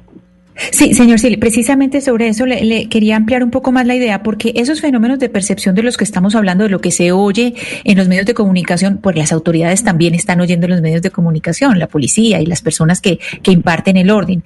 ¿Cuál es la incidencia de esos, de, de, de, ese lenguaje? Pero me refiero a algo muy específico, porque es que hay veces que la nacionalidad sí importa. Por ejemplo, el año pasado varios de la fuerza pública venezolana se asilaron en Colombia, varios militares. Entonces, ahí en ese momento sí es importante decir la nacionalidad, pues porque están representando, ellos representan el gobierno venezolano y se vinieron a asilar acá. Entonces, eh, esa incidencia del lenguaje en la fuerza pública y en, las, en, en quienes ejercen el orden o imponen el orden. Sí, yo creo que, que, hay momentos en que importa, ¿no? Si es una cosa de, de, hablar del gobierno de Venezuela o personas que están buscando asilo por ser venezolanos, importa mucho, ¿no? Entonces hay que hablar de nacionalidad, desde luego. Pero como decía Gonzalo antes, cuando es una cuestión de crimen común y corriente o el crimen que pasa, digamos, en las ciudades, ahora Colombia, como, como gran parte del mundo, es un, un país que tiene muchos inmigrantes, ¿no? 3%, poco más de 3% de la población es inmigrante. No importa si la persona que cometió el crimen sea migrante o sea nacido en Colombia, ¿no? O sea un colombiano retornado que creció en Venezuela. La cuestión sí. es el crimen, hay que enfocarnos en el crimen que se cometió. Pero como tú dices, hay momentos, si es una banda delincuente venezolano que opera en Cúcuta, eso sí importa, ¿no? Que tiene, que viene y hace crimen. Bueno, eso es importante. Pero si es algo que pasa en los calles de Medellín, no importa si es un, un venezolano, un colombiano, un ecuatoriano, un gringo, un norteamericano o de donde sea, ¿no? Y, y eso, eso pasa en Estados Unidos. En Estados Unidos somos un país de 14% de inmigrantes, ¿no? Pero y luego de pronto señalan que, que el fulano que cometió el crimen es un colombiano o es un, un mexicano pero no hacen lo mismo si es un norteamericano, ¿no? Entonces pero, pero a eso viciando un poco nuestro proceso mental. A eso quería referirme, es decir, en la medida en que en que aumenta la población, por ejemplo, de venezolanos en Colombia, eh, hoy en día debe estar del orden de los 2.300.000 más o menos, también existe, aumenta la probabilidad de que eh, algunos delitos menores, en este caso, sean cometidos por, por los venezolanos. Es decir, no solamente sería una cuestión de, de percepción, sino que estadísticamente también existe esa probabilidad. En la medida en que aumenta la población de venezolanos migrantes en Colombia, también aumenta las probabilidades de que los delitos sean cometidos por venezolanos. Así es, yo, yo creo, mira, al final es, la vida en, sociedades plurales, ¿no? Y, y interesante, Colombia era un país que mucha gente se iba, ¿no? En sus momentos, y ahora es un país que la gente llega, ¿no? Los mismos colombianos empezaron a regresar a Colombia eh, en la última década, los que habían salido y ya están llegando venezolanos, y seguramente va a llegar más gente a otros lados, porque Colombia es un, un lugar fascinante para vivir, ¿no? Entonces, eh, esos son temas finalmente de vivir en sociedades plurales, ¿no? En, en, en que al Sí. final de cuentas no hay que señalar eh, siempre la nacionalidad, porque bueno, va a haber más probabilidad de pronto que uno es un extranjero, que aunque los extranjeros puede ser, como en este caso, que cometen menos crímenes. Profesor Sili, eh, en Colombia se prepara un proyecto de reforma constitucional que deberá ser eh, debatido en la próxima legislatura en el Congreso de la República, precisamente para evitar el discurso xenófobo. Y es una reforma constitucional que cambia la noción misma de nacionalidad, pasándola de los factores objetivos que usted muy bien conoce de raza, credo, historia común, lengua común y compartida, usos y costumbres compartidos, a un criterio subjetivo, que sea colombiano el que realmente manifieste ser colombiano, querer ser colombiano y cumplir la ley y la constitución. Y en ese sentido le pregunto, ¿usted cree que este tipo de iniciativas constitucionales o legales apartarían definitivamente ese discurso o esos fantasmas en el discurso xenófobo en un contexto como el colombiano?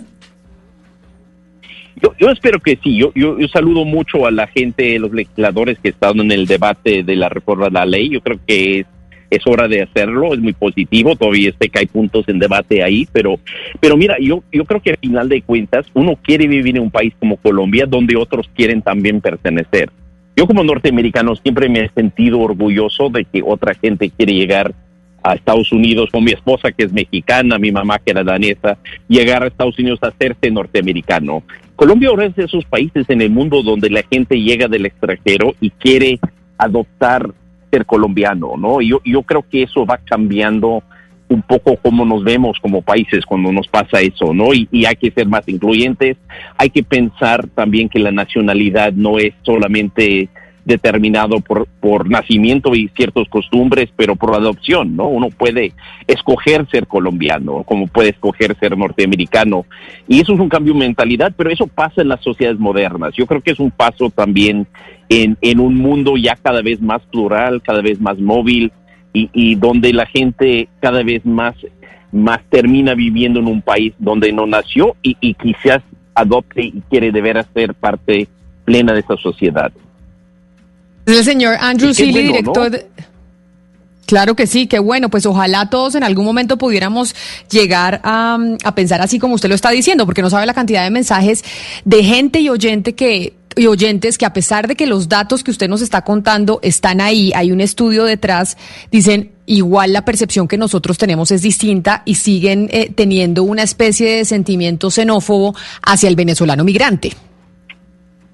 Sí, así es, así es. Pues señor Seeley, Andrew Seeley, director del Migration Policy Institute, mil gracias por haber estado con nosotros hoy aquí en Mañanas Blue. Feliz resto de día allá en Washington. Igualmente, igualmente, ¿eh? Buen día. Ah, hay un fenómeno, Camila, a propósito eh, del tema migratorio que se está repitiendo nuevamente en la frontera colombo-venezolana. Hay un éxodo nuevamente venezolanos hacia Colombia. No estoy diciendo, obviamente, que es gente que venga a delinquir, es gente que seguramente viene a buscar una oportunidad laboral y seguramente por la reactivación económica, pues nuevamente están regresando venezolanos que en época de pandemia se habían devuelto a Venezuela, ahora otra vez están eh, llegando a ciudades colombianas, por lo menos eh, acá a Cali, están llegando, ya se están viendo nuevamente en la terminal de buses eh, venezolanos llegando con maletas, es decir, que la situación en Venezuela seguramente no ha mejorado mucho y por eso ellos vuelven nuevamente a buscar una oportunidad en países como Colombia.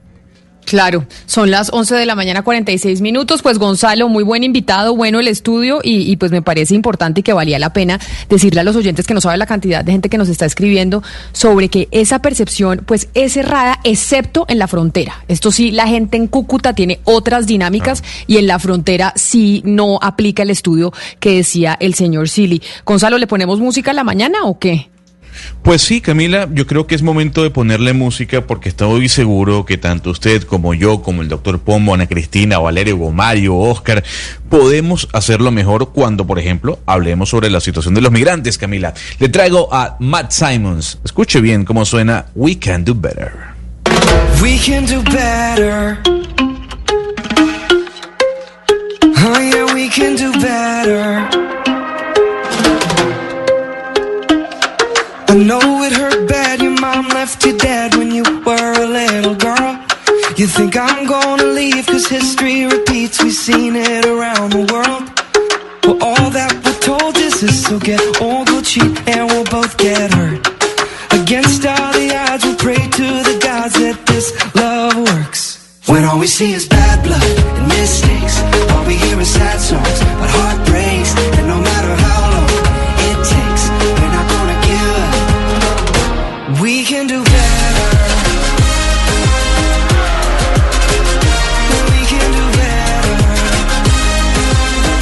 que podemos hacerlo mejor, claro que siempre podemos ser mejores y mejores haciendo cubrimiento de las elecciones en los Estados Unidos. Jaime Moreno en Washington.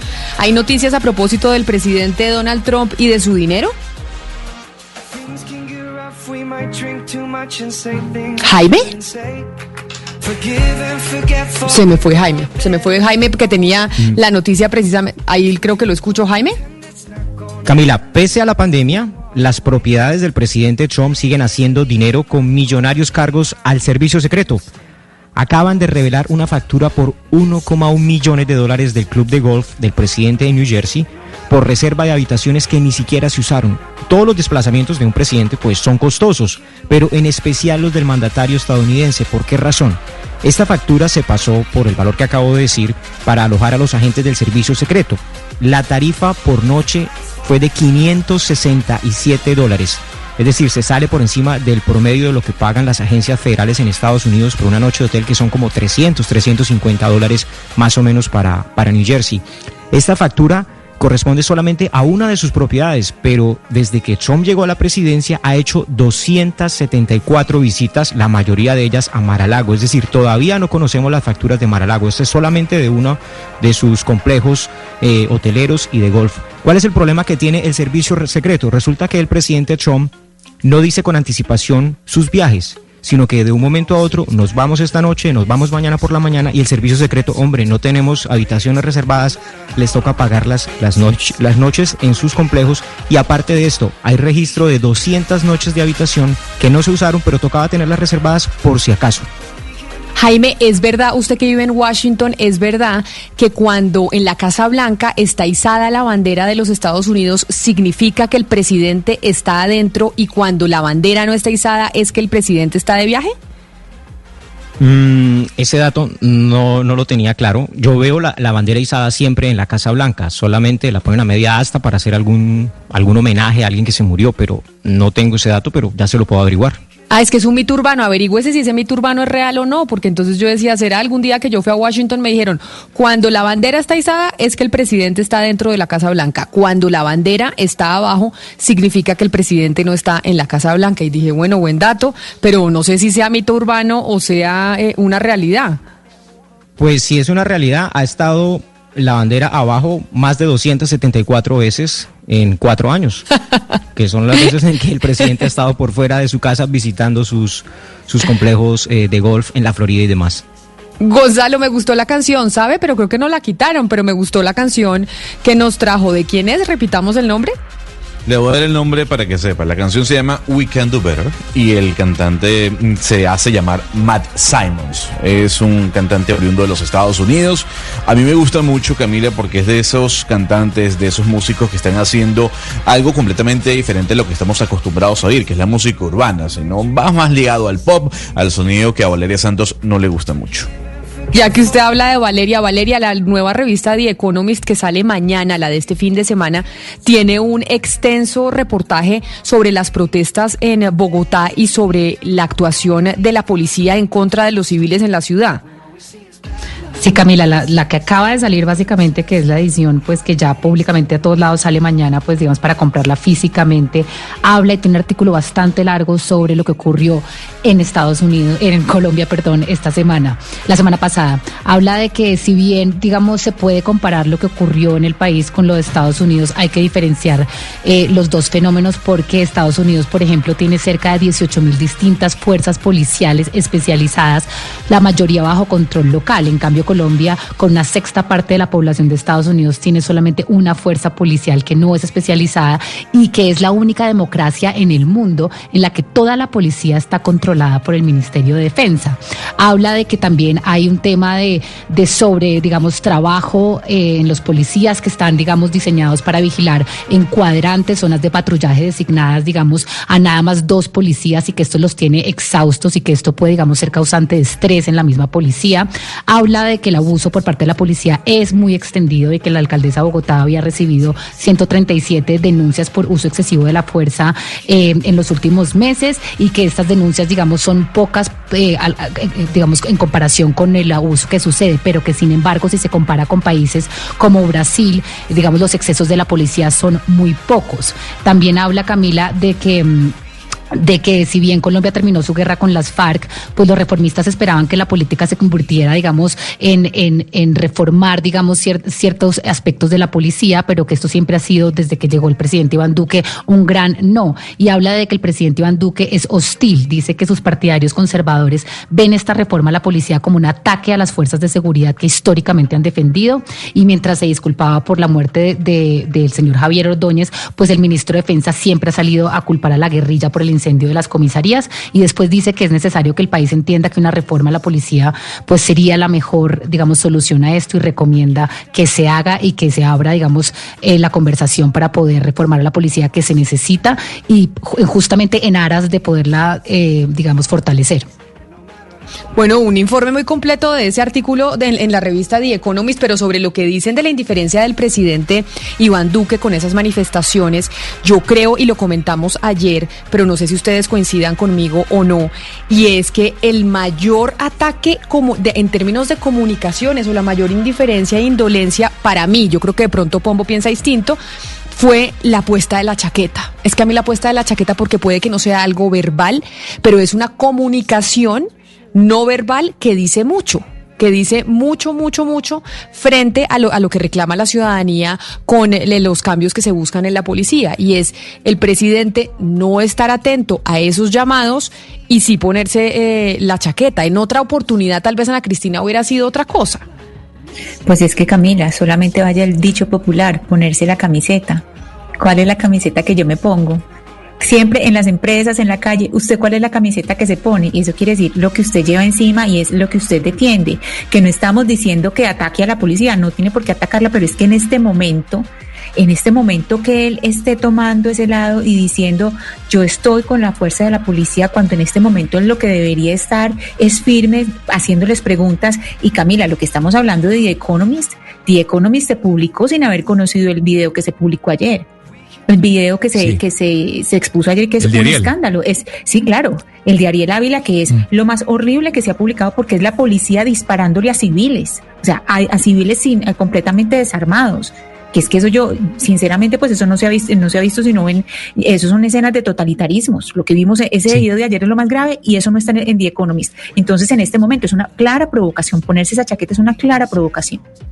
Pues yo no sé si provocación, Ana Cristina, pero, pero a mí me parece, pues lo de la chaqueta, no sé, me parece más un tema de comunicación, de que sí, tal vez fue interpretado como un desafío eh, por el tema de las protestas, pero, no es tan grave. O sea, que el presidente Valeria se ponga una chaqueta de la policía, que es una institución del Estado, pues no, no me parece a mí tan grave. Lo que me parece a mí delicado es que haga eso, que vaya a visitar el CAI con la chaqueta de la policía puesta, pero no vaya a visitar a las víctimas de las agresiones y el abuso por parte de la misma policía. Es decir, no hay equilibrio. O sea, tiene la chaqueta de la policía, pero no tiene la camisa de las víctimas de las agresiones y el abuso por parte de esta autoridad. Es decir, le falta un poquito de equilibrio para mí.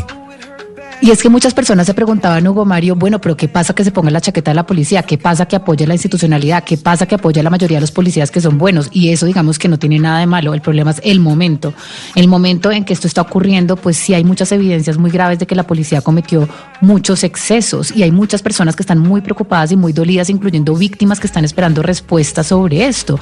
Entonces, cuando uno ve que nada, no solamente fue ponerse la chaqueta, es que cuando uno analiza todo el discurso desde que ocurrieron los hechos hasta ayer de lo que ha dicho el presidente de la República es solamente hablar de la policía, solamente hablar de la institucionalidad. Nunca se ha puesto en los zapatos de esa otra Valeria, mitad colombiana que está bueno- también qué bueno preguntándose que qué el está presidente de la pasando. República se ponga la chaqueta de la policía. Qué bueno que el presidente de la República se ponga la chaqueta de la policía. Eso no significa impunidad, todo lo contrario. El presidente de la República con la camiseta de la policía puesta tiene todo el derecho de exigirle más resultados y ser mucho más drástico a la hora de sancionarlos. ¿Cómo así que el presidente de la República no se puede poner la chaqueta de la policía? ¿Por qué no se la puede poner si él es el comandante, él es el jefe máximo de la policía?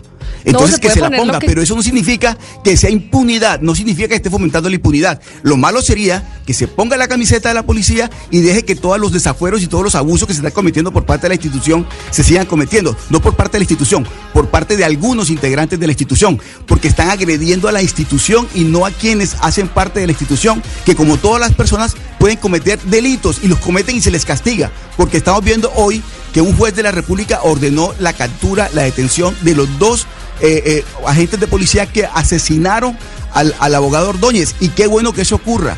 Pero que el presidente de la República no se pueda poner la chaqueta de la Policía Nacional, entonces ¿cuál, cuál quiere que se ponga? ¿Qué camiseta quiere que se ponga? Por No, favor. pues ningún- yo- Además, yo creo que eso no ninguna. significa, Camila, Pero lo que pasa es que a mí me parecía eso no como, significa un- como un mensaje, Todo a mí lo me parecía contrario. un mensaje indolente, a mí, a mí me lo pareció. O sea, me parece un, un mal mensaje si yo fuera, no, no soy estratega en comunicaciones y lejos de serla, pero si yo lo fuera, di- digo, mm, tal vez no es el mensaje que hay que mandar en estos momentos. Esa chaqueta manda un mensaje no verbal complicado y es, es como una falta de empatía con lo que está pasando en, en el país, pero no, seguramente mucha gente, Oscar, piensa como usted que el, que el presidente se puede poner la, chaquera, la chaqueta y lo que quiera cuando él quiera. Pero Diana, antes de irnos con las noticias del mediodía, quiero hacerle una pregunta sobre una noticia que usted a esta hora nos contó sobre un plan que viene, se viene adelantando en el Congreso de la República sobre las tierras y que puede llevar o ha llevado durante mucho tiempo al volteo de tierras. ¿Qué responde el ministerio? Y recordemos un poco de qué es lo que estamos hablando. Pues Camila, como dijimos ayer, está en curso en el Congreso de la República con mensaje de urgencia del Gobierno Nacional un proyecto para modificar la vivienda y el hábitat a raíz de los efectos del COVID. Lo que hablábamos ayer era que dentro de ese articulado se incluyó el artículo 28, que como usted dice le puede abrir la puerta a muchos alcaldes a que continúen con el volteo de tierras en todo el país. Eh, nosotros hablamos eh, tanto con los ponentes como con el ministro de Vivienda, eh, pero lamentablemente Camila no tenemos respuesta. Mire, nadie quiere asumir quién metió ese artículo 28 en esta ley. Como nos decía ayer Juan Diego Chavarría del Partido Liberal, eh, se hizo supuestamente concertado con mesas de trabajo con los alcaldes del país, pero es muy llamativo que se ha calcado de los artículos que ya vienen de las leyes anteriores, que son la 1537 y la 1753. El, el ministerio dice, nosotros no lo metimos, ese no iba incluido en el proyecto que radicamos, debieron ser los ponentes, pero los ponentes dicen no. Unos ponentes nos dicen, eso fue el ministerio, y otros nos dicen, eso fue concertado con los alcaldes y nadie se quiere hacer responsable, y el articulito sigue ahí, Camila. El articulito sigue ahí y puede ser delicado y generar que haya irregularidades con los con las tierras que no son de uso urbano y pueden terminar construyendo ahí. Son las 12 del día, gracias Diana. Son las 12 del día en punto y llegaron las noticias del mediodía.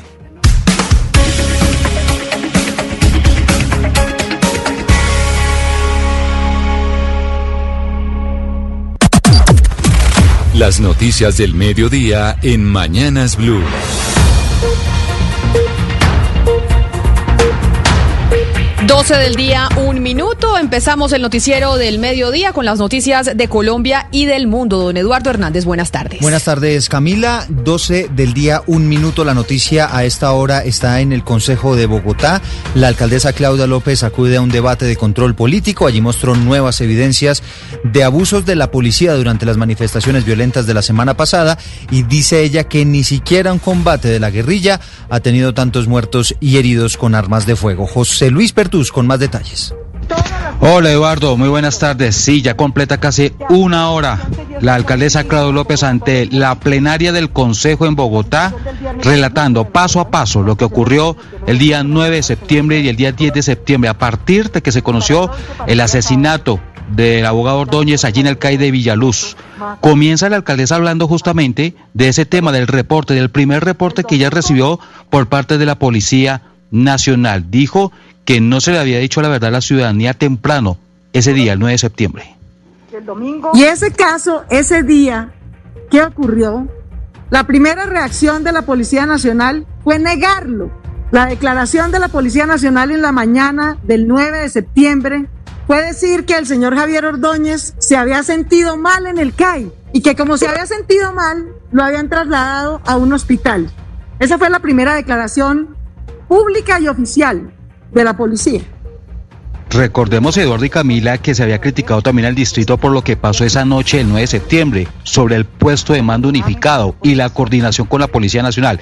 Sin mencionarlo, estas críticas, la alcaldesa manifestó qué hizo el distrito, cómo manejó la emergencia que ya se estaba presentando esa noche, esa tarde noche en la ciudad. Así que tomamos tres decisiones en ese momento, cerca de las ocho y media de la noche. Decidimos distribuirnos con mi equipo para atender las diferentes instancias de coordinación distrital y nacional frente a los hechos. El secretario de Seguridad, Hugo Acero, se fue a presidir el C4. El secretario de Gobierno de nuestra ciudad, Luis Ernesto Gómez, se fue a representar a nuestra ciudad en el puesto de mando unificado nacional. Y yo me fui con mi jefe de gabinete y mi equipo de comunicaciones a la sede de la Policía Metropolitana de Bogotá. Yo no me fui para mi casa, señores concejales a dejarle a la policía a cargo la situación de la ciudad a ver qué podía hacer. La alcaldesa dijo que en ningún momento hubo orden por parte de la policía en el puesto de mando unificado de disparar, que al contrario la indicación que se le estaba dando a los policías del terreno era replegarse ya que las cuestiones materiales se pueden recuperar, pero la vida no. Sobre el pie de fuerza del SMAT y por qué la fuerza disponible se vio a gatas para controlar a la cantidad de manifestantes, esta cifra la reveló Claudio López hace minutos. Lo que vivimos en esas horas fue el espectáculo horroroso de ver cómo crecía el número de puntos y el número de sitios y el número de CAIs y el número de barrios y de policías que eran atacados en actos vandálicos. Teníamos esa noche 300 unidades del SMAT disponibles en la ciudad. 300, 300 en una ciudad de 8 millones de personas. Teníamos 300 unidades que son las especializadas en temas de orden público. 300, eso era todo lo que tenía. Una cifra preocupante, apenas 750 policías entraron de turno a las 10 de la noche del miércoles 9 de septiembre. Paso a paso, la alcaldesa sigue relatando hasta ahora en el Cabildo, Eduardo y Camila, sobre lo que aconteció esa noche. Está diciendo que la policía fue eh, coordinó con la policía todo lo que aconteció esa noche, pero eso sí critica los abusos de autoridad de esa noche por parte de la fuerza pública en la ciudad de Bogotá. José Luis, muchas gracias. Y a propósito de eso que está diciendo la alcaldesa de Bogotá, Claudia López, a las 12 del día, cinco minutos, hay más información, porque ya está en marcha el operativo de captura de los dos patrulleros que le propinaron la brutal golpiza que terminó con su muerte a Javier Ordóñez. Julián Ríos. Sí, efectivamente está en marcha el operativo para hacer efectivas las órdenes de captura, pero hay que tener en cuenta que en las próximas horas ellos también se pueden presentar de manera voluntaria ante las autoridades en el complejo judicial de Palo Quemado. Muy seguramente están siendo asesorados eh, por sus abogados. Igualmente, pues se hará una audiencia de imputación de cargos una vez se haga efectiva la captura. Es una audiencia que consiste en en legalizar un- el allanamiento, en legalizar la orden de captura y se hace ante un juez de control de garantías. A esta hora está en marcha el operativo, como ustedes dicen, y posiblemente se haga efectiva por parte del CTI de la Fiscalía. Julián Ríos, Blue Radio. Gracias, Julián. Profesores de Derecho de la Universidad de Antioquia están anunciando asistencia jurídica y acompañamiento a quienes denuncian violaciones de los derechos humanos por parte de las autoridades. Carlos Carmona. Los profesores de Derecho Penal de la Facultad de Derecho y Ciencias Políticas de la Universidad de Antioquia anunciaron asistencia jurídica y acompañamiento gratis a quienes hayan sido afectados durante las protestas que sacuden a Medellín desde el miércoles de la semana pasada y en las cuales denuncian se han presentado retenciones ilegales y procedimientos que no terminan en judicializaciones, sino en violaciones de derechos fundamentales y el debido proceso. Así lo dijo Gabriel Gómez, docente de la facultad.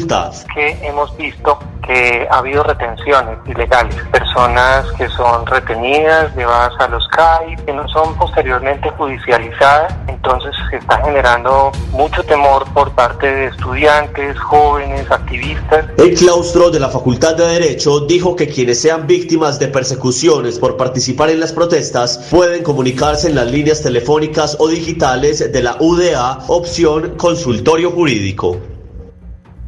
12 del día, 7 minutos. Continuamos con las noticias y el presidente Iván Duque acaba de reportar la muerte de dos policías en la zona rural de Norosí, en el departamento de Bolívar. María Camila Roa.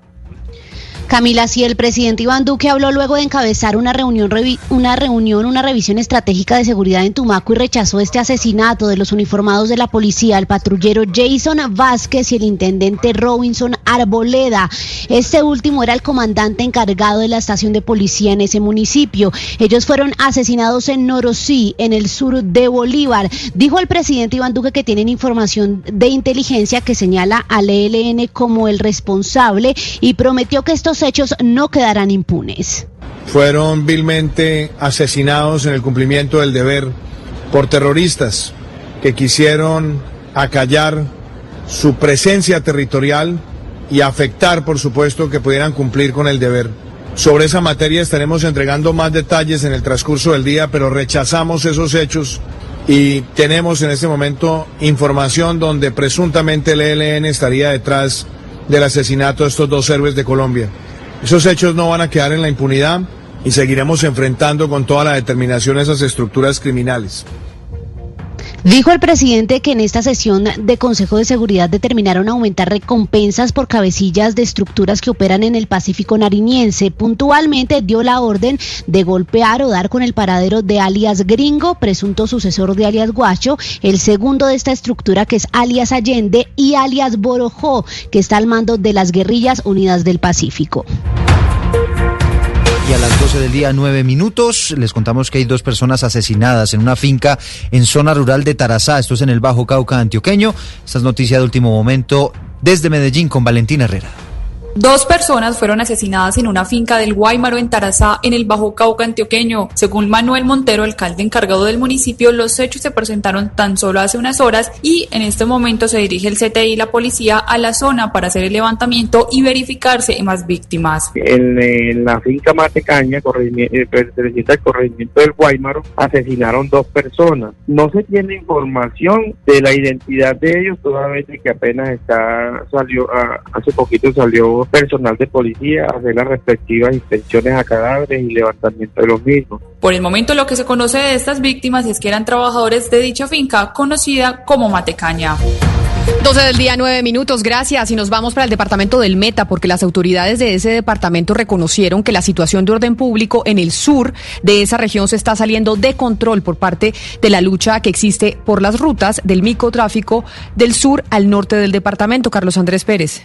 Ante la difícil situación que se vive al sur del departamento del Meta por la erradicación de cultivos ilícitos, el asesinato a líderes sociales y campesinos, las autoridades manejan la hipótesis que se trata de una recuperación de zonas y rutas del narcotráfico por parte de las disidencias al mando de alias Iván Mordisco y una guerra que luchan contra otros grupos armados ilegales, así lo indicó Víctor Bravo, secretario de gobierno del Meta. tomar el control territorial por parte de las disidencias desde el sur hasta salir al Sumapaz por el cañón del Duda, que era otra uno de los corredores para traficar, para trasladar personas secuestradas desde Bogotá. Las comunidades en estas zonas lamentan volver a quedar en medio del conflicto y las balas de estos grupos armados ilegales. El DANE reportó una caída del 20% en el mes de julio en las importaciones, todavía un coletazo de la pandemia. Marcela Peña. El principal lugar de origen de las compras externas es China, seguido por Estados Unidos y México, según el reporte del DANE. En el último año, Colombia incrementó en más de 100% las compras de textiles a China y las compras de celulares aumentaron casi un 50%. En contraste, los demás productos chinos cayeron. El país redujo también la compra de aviones a los Estados Unidos, así como de combustibles y de maíz proveniente de Brasil. Como consecuencia de la caída de las importaciones, el déficit de la balanza comercial en Colombia se redujo a 901 millones de dólares. Y ahora de las exportaciones nos vamos a hablar de otro médico que falleció. Murió un médico en Cúcuta por COVID-19. Trabajaba en el hospital Erasmo Meos. Juliet Cano. El médico Jorge Torres Camargo, trabajador del Hospital Universitario Erasmo Meos de Cúcuta, falleció luego de permanecer durante varias semanas en la unidad de cuidados intensivos batallando contra el COVID-19. Torres se desempeñaba como trabajador de primera línea atendiendo a los pacientes contagiados de este virus en las carpas instaladas del Hospital Erasmo Meos. Era un profesional entregado. Según el Instituto Departamental de Salud de Norte y Santander, han fallecido nueve profesionales de la salud en el departamento contagiados por COVID-19 entre médicos y enfermeras. Con un homenaje y calle de honor, los trabajadores del Hospital Erasmo Meos despedirán al médico Torres. 12 del día, 12 minutos y vamos ahora a Cartagena porque allí todavía no está permitido el, el, servicio de hoteles y los restaurantes en las islas. Y por supuesto los nativos y los operadores turísticos están haciendo un llamado a la alcaldía para que se permita. Dalida Orozco. Aunque nativos y operadores turísticos de la zona insular de Cartagena esperaban con la expedición del nuevo decreto que rige el aislamiento selectivo en la ciudad que se diera el visto bueno para la reactivación de hoteles y restaurantes en las islas, la alcaldía confirmó que esto debe esperar un poco más.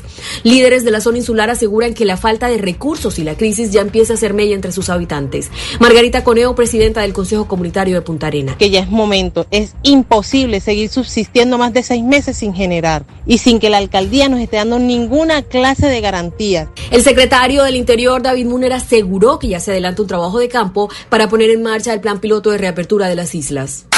La noticia internacional. Y en las noticias internacionales nos vamos para Bolivia porque el gobierno de ese país declaró la emergencia nacional por cuenta de los incendios forestales activos en el oriente de Bolivia y que están amenazando una de las principales reservas naturales bolivianas. Desde la Chiquitaria en el informe con Rodolfo Orellana de la red Unitel. Por segundo año consecutivo arde la zona de la Chiquitania. Hasta la fecha hay 20 incendios activos en el departamento de Santa Cruz. En su mayoría están en los municipios de San Matías, San Rafael, como también Concepción y San Ignacio de Velasco. Hasta este lugar también ya llegó la presidente Yanine Áñez, donde realizó un sobrevuelo para conocer la magnitud del incendio que lleva adelante, sobre todo en la reserva del Copaigua en Concepción. 300.000 hectáreas han sido consumidas por el fuego en ambos municipios del departamento de Santa Cruz. Otro incendio que preocupa es el que está en San Ignacio de Velasco, en lo que es el Parque Noel que es Mercado. Según el cronograma que tienen las autoridades de gobierno, es llegar el día viernes y sábado hasta lo que va a ser el Parque Noel que es Mercado y mitigar el incendio. Este es el reporte que tenemos desde la Chiquitania, informa para ustedes Rodolfo Orellana. Bolivia viajamos a los Estados Unidos porque habló el director del laboratorio Moderna, uno de los laboratorios que está desarrollando una vacuna para el coronavirus, y dijo que el plan inicial de esta compañía sería tener la vacuna lista para el mes de noviembre. Aunque muchos hablan del mes de octubre, el director de Moderna ha dicho que es poco probable que se tenga la vacuna para ese mes. No obstante, dio buenas luces para que todo esté listo para finales del mes de noviembre. Hay que recordar que Moderna ha reclutado 25 mil participantes para los ensayos en fase 3 de su vacuna. La noticia deportiva. La noticia deportiva llega desde la Federación Colombiana de Fútbol. Eduardo Camila Oyentes, anoten de, de, una vez en sus calendarios. Viernes 9 de octubre y martes 13 de octubre serán los dos primeros partidos de la, de la Selección Colombiana de Fútbol en las eliminatorias a la Copa Mundo de Qatar 2022. Ya lo ha hecho oficial la Federación Colombiana de Fútbol luego de que esta mañana en reunión con FIFA el máximo ente del fútbol mundial, eh, le ratificara que los clubes europeos les van a prestar los jugadores. Así que Falcao, James y toda la corte estarán en Barranquilla el eh, próximo mes de octubre para comenzar ante Venezuela las eliminatorias a la Copa Mundo. Y a propósito de jugadores de Selección Colombia, a esta hora juega el Galatasaray sin Falcao García, ganados por uno en Azerbaiyán, esto por la segunda ronda de la Europa League y ha marcado Alfredo Morelos dos de los cinco goles con que el Rangers se ha clasificado a la tercera ronda tras vencer 5 por 0 al Lincoln, este es equipo de Gibraltar.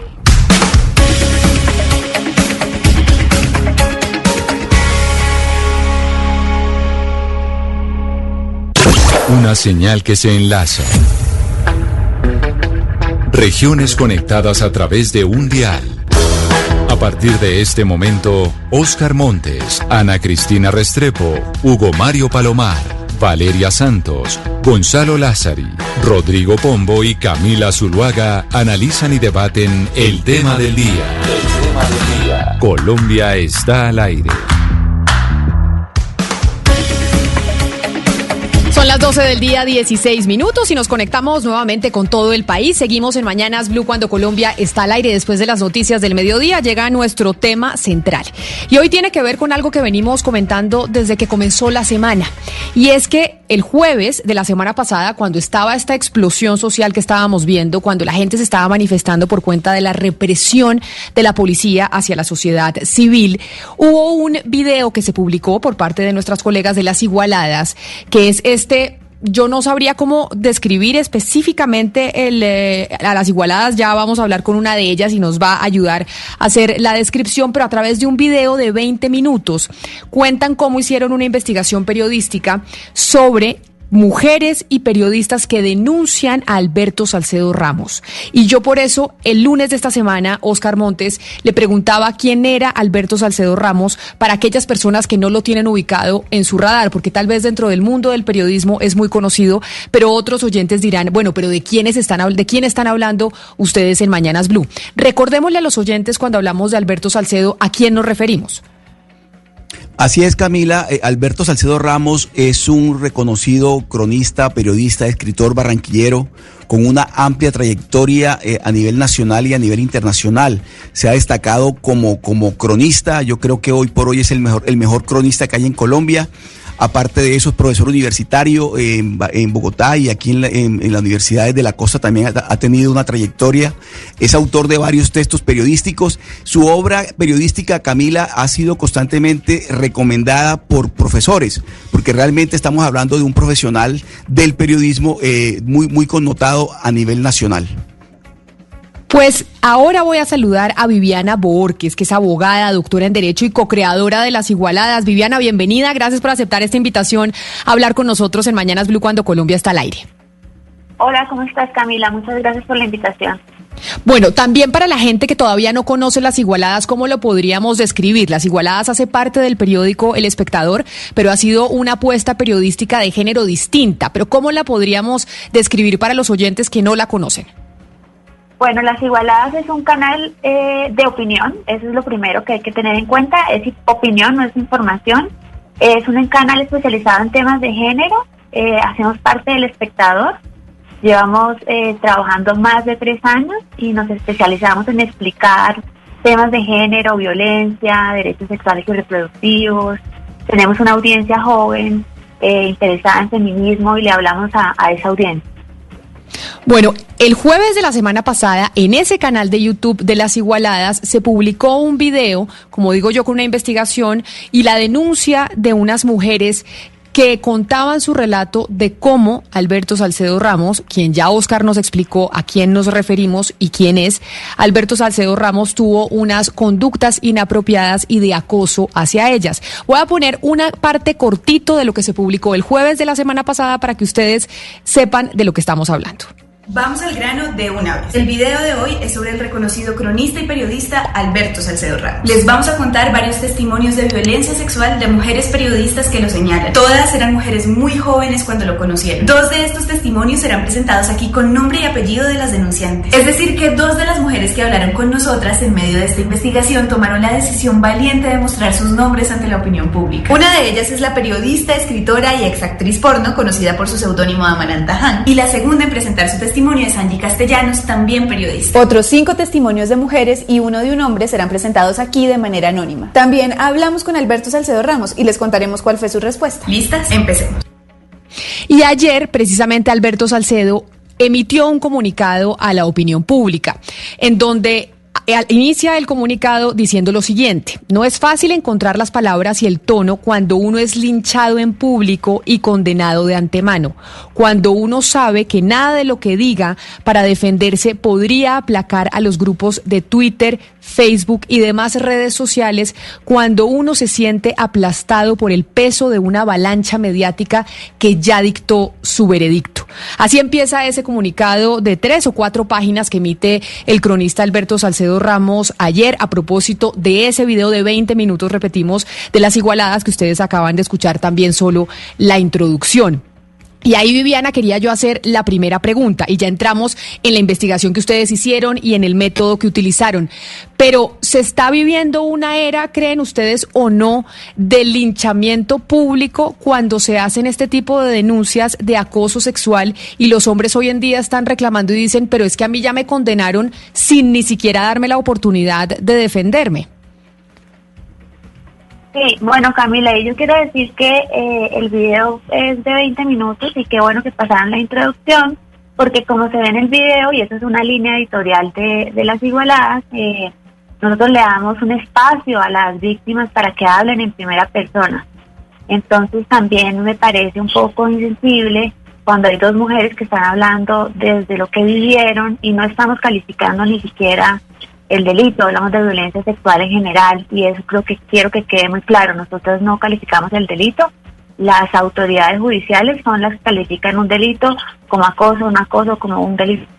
Nosotras, nosotras no calificamos, nombramos el genérico violencia sexual, le dimos la voz a Maranta Hank y a Angie Castellanos, ellas hablaron de sus experiencias, entonces me parece que la palabra linchamiento frente a una denuncia que se presentó que eh, después compartimos en redes sociales me parece poco empática con las víctimas. Yo creo que eh, la palabra linchamiento me parece además paradójica porque ahorita las que estamos siendo linchadas en Twitter y pueden ver que eh, las que somos tendencia hoy en Twitter somos las igualadas. Entonces no sé si, si eso es un juego de palabras o una forma de manipular el debate de fondo el debate de fondo acá es, un, es que estamos dándole voces a las víctimas, dándole voces a las mujeres sobre temas de violencia que antes eran naturalizados, que antes no eran denunciados, que las mujeres tienen mucho miedo en denunciar y por eso no estoy de acuerdo ni siquiera con la expresión. Claro, pero Viviana, si usted tiene toda la razón. Aquí hay unas víctimas que hicieron unas denuncias y además que fueron muy valientes en hacerlo con nombre propio, porque muchas veces el temor existe en que ni siquiera se quiere dar a conocer el, nombre porque se temen las repercusiones a futuro a nivel laboral, social y demás. Pero ahí es donde yo eh, me pregunto, y usted como abogada, pues me puede dar más luces, que sabe más que yo, y es... Eh, cuando se hacen estas denuncias y se cuenta en primera persona por parte de las víctimas y ya en cierta medida empieza a haber, así no haya una condena penal, pero sí una condena social y una condena civil. Entiendo lo que dice el señor eh, Salcedo, a quien yo no conozco porque yo no estudié periodismo pero y no lo conozco, dice que ya se ha pedido incluso que lo saquen del trabajo en donde él está, que se ha hecho esa solicitud que por cuenta de, de las denuncias se pide que se, que se le saque del trabajo y que se relegue casi que al ostracismo. ¿Cómo hace uno ahí para poder eh, enfrentar esos dos derechos entre las víctimas y el presunto victimario? Porque aquí pues todavía no hemos confirmado si el señor es victimario o no. En el caso de Alberto Salcedo o en cualquier caso, digamos el caso de Ciro Guerra que también fue tan nombrado. Eh, bueno, esa es la pregunta que nos dejan las nuevas denuncias de la era del MeToo. ¿Qué hacemos? Y se la deja a muchos empleadores. Yo creo que hay varias formas de actuar. Hay, por ejemplo, tenemos el caso de la Universidad Distrital, donde la Procuraduría decidió sustituir tres eh, suspender tres meses al, profesor eh, Arrieta mientras se investigue, porque tampoco está sancionado. Entonces hay algunas eh, algunas entidades públicas o algunas universidades que han decidido suspender, otros que han decidido, bueno, no pasa nada, así como si nada. Eso es una labor que se tiene que, que ni siquiera hay una ley que diga como que se tiene que hacer. Hay personas que piensan que lo más correcto es suspender y alejarlo de cargo porque es muy cómoda para las otras personas que están trabajando, eh, resta credibilidad y yo creo que eso está tan abierto que ni siquiera hay una regla general. Yo personalmente creo que si hay sensibilidad y si uno le cree en las víctimas, ¿por qué no hacerlo? Eh, tengo más preguntas que respuestas y yo no soy la empleadora de Salcedo ni de, ningún, ni de nadie para tomarlo, pero yo le creería a las víctimas y yo recomendaría, si me preguntan qué, hacer, eh, adoptar medidas para no generar eh, que las mujeres se sientan incómodas, no generar inseguridad y garantizarle también como un, un espacio de defensa y de debido proceso que, que se merece cualquier persona acusada. Entonces, eh, esa es mi respuesta frente, frente a estos hechos que sin duda son difíciles. Eh, doctora Borges, yo le quisiera preguntar un poco sobre el origen. Usted ya nos explicó cuál es la línea editorial de las igualadas, pero le quisiera preguntar con, por el origen mismo de esa línea editorial, es decir, qué es lo que buscan ustedes y por qué creen que esa es la forma de producir un cambio cultural porque esto obviamente trae unos riesgos. Usted nos dice, hoy somos tendencia, claro, esto trae unos riesgos. ¿Cuál es el origen y qué es lo que buscan? Mira que el origen de las igualadas es hablar de temas de género eh, de manera muy sencilla. Eh, y realmente nuestro, nuestro, nuestro principal objetivo es hablarle a las mujeres jóvenes eh, y en estos casos de acoso, que no es la primera vez, hemos hablado en abstracto, hemos hecho como unos 12 videos sobre violencia contra las mujeres y en general explicando que antes era natural y ahora no, y explicamos argumentativamente, cogemos una tesis general, y explicamos, hacemos algunas investigaciones, pero si bien más de los 100 videos que tienen las igualadas en su mayoría son argumentativos, son ensayos argumentativos, partimos de una tesis y explicamos con ejemplos, sustentamos la, la tesis que nos proponemos, y en estos casos que han surgido en los últimos tiempos, que involucran a personas en particular, le, nuestra línea editorial siempre ha sido darle la voz a las víctimas. Pero, pero en ese sentido, pero en ese sentido, eh, eh, perdón, hagamos aquí un paréntesis. Ah, está claro que ustedes le quieren dar la voz a las víctimas y que ese es el cambio pues social que están buscando, pero eso implica que hay una parte que no que no está recibiendo luz, que digamos en el periodismo debe haber contraste. Ustedes han enfrentado procesos eh, penales o procesos judiciales por esta línea, por esta línea de trabajo. Eh, bueno, nosotros tuvimos un caso que además me, llevó a aprender mucho eh, y es el caso de las igualadas contra Kika Nieto, que salió una sentencia de unificación SU 355 de 2019 y estuvimos enfrentadas a eso que a veces la gente le incomoda mucho porque nosotros opinamos y si nos y si el estándar de nosotros es estándar de información. Eso siempre lo han cuestionado y en esa tutela fue un debate judicial que llegó hasta la sala plena, es una sentencia de unificación y que fue también una oportunidad de aprendizaje y lo digo de aprendizaje porque tuvimos como una como una estrategia de defendernos, nos querían bajar el video, pedían, querían pedir rectificación por una opinión en redes sociales porque la opinión, la opinión incomodaba, le estábamos diciendo a Kika Nieto que era, su opinión era perversa. Eh, y ese aprendizaje es también diferenciar entre cuál es el estándar de información y cuál es el estándar de un canal de opinión. Entonces, nuestro canal es de opinión. Si usted entra al espectador, nosotros eh, salimos, como sale la Juya, eh, somos dos videocolumnas. Las columnas tradicionalmente han sido por escritos. Nosotros le apostamos a un lenguaje, a un formato joven, eh, donde es un formato de video. Entonces, realmente, nuestro estándar es información, es, no es información ni veracidad como lo ha dicho la Corte de los Estándares, sino es opinión. Y si ven la mayoría de los gran 90% de los videos es sobre opinión. Alguien me está preguntando. pero yo quiero, quiero preguntarle, quiero preguntarle precisamente sobre eso, y se lo pregunto desde el punto de vista del periodismo. Eh, es elemental en el ejercicio del periodismo la confrontación de la fuente, la confrontación de la información. Obviamente que usted se refiere a, una, a un periodismo que es el periodismo de opinión, que es el que ustedes ejercen desde las igualadas pero aún ese periodismo de opinión también merece que tener siempre una, un contraste de la información, una confrontación de la información. Y entiendo que Alberto, de una de las quejas de Alberto en su, en su comunicado es precisamente que no se le dio esa oportunidad de defender y de presentar su, su, su, su, versión de los hechos. Yo no sé hasta qué punto eh, usted nos está diciendo ahora que, que, constantemente están aprendiendo sobre el ejercicio del periodismo, pero este, esta parte, esta regla de oro... Yo no, le, yo, no le, yo no estoy diciendo eso y no me pongas palabras así.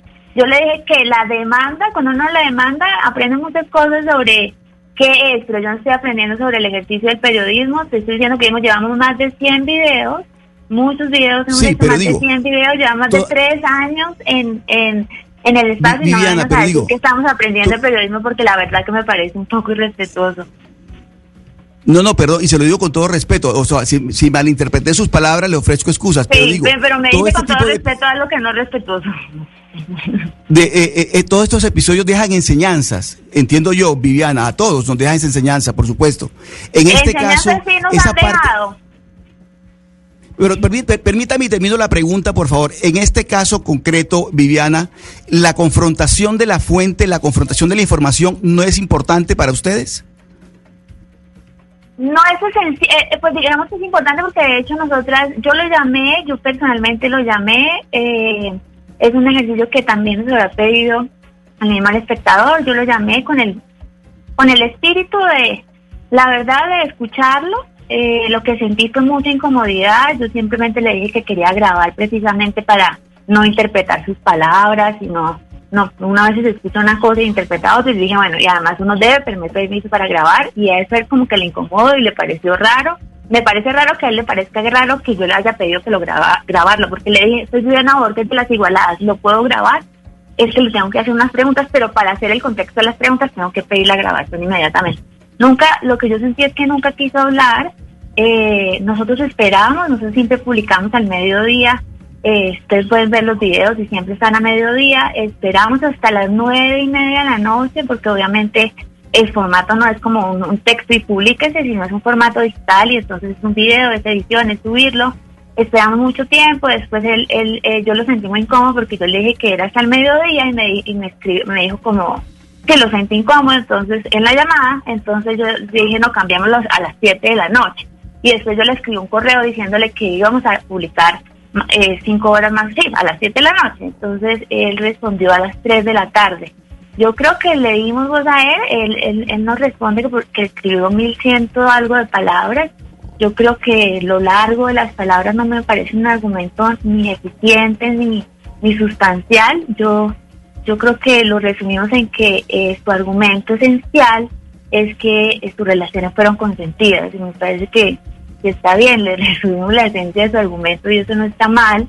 Eh, nosotros no somos un periodismo de, de entrevistas, como de una vez eh, una vez nos pasó que, que denunciamos un caso de violencia sexual contra la policía y nos llamó la policía a decir que porque no entrevistaban al, al jefe, al, al coronel, porque porque porque querían que lo entrevistáramos. Yo le dije, no, nosotros somos un canal de opinión, nosotros no somos un canal de entrevista que le damos... Las voces sin duda es el espacio público, Pero, ellos Viviana. pueden responder con un video, nos puede responder con un Twitter, nos puede responder con un comunicado y está bien. Viviana, pero yo no, yo no quisiera centrarme en el caso de Alberto eh, Salcedo Ramos, porque igual no se trata de hacer acá un juicio de si se hizo bien el trabajo o si no, sino- o si se hizo mal, sino del fenómeno que estamos viendo hoy, no solo en Colombia, sino en el mundo, y que básicamente todos estamos aprendiendo y el periodismo también está evolucionando. Pareciera y hay quienes creen que esta forma de hacer periodismo, de denunciar lo que viene pasando con el Me Too, que sin duda alguna ha sido supremamente poderoso para todas las mujeres y para aquellas que trabajamos en esta industria, que puede ser que a través de este tipo de periodismo, como el que hacen las igualadas, se está tomando justicia por mano propia. ¿Y por qué justicia por mano propia? Porque es que a las personas no solo se les castiga a nivel penal si los meten presos o no, si hay un fallo judicial o no, sino también hay un castigo social, también hay un castigo civil.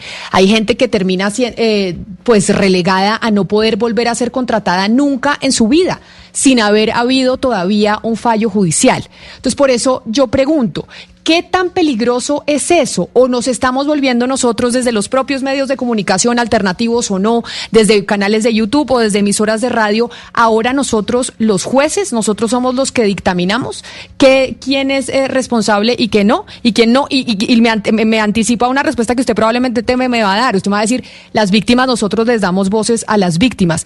Pero a través de lo que uno ve en los movimientos de redes sociales, uno sí ve la condena inmediata. Yo, yo, yo, mi respuesta ni siquiera iban a ser las víctimas porque yo creo que eso solo pasa con los delitos sexuales. Si uno habla de hurtos, habla de corrupción, habla de, asesinatos, o bueno, podría hablar de todo el Código Penal, no pasa eso. Entonces la pregunta también es sesgada, ¿por qué la gente se incomoda, o la pregunta no es sesgada, la pregunta es ¿por qué la gente se incomoda tanto con, la, con las denuncias de violencia sexual?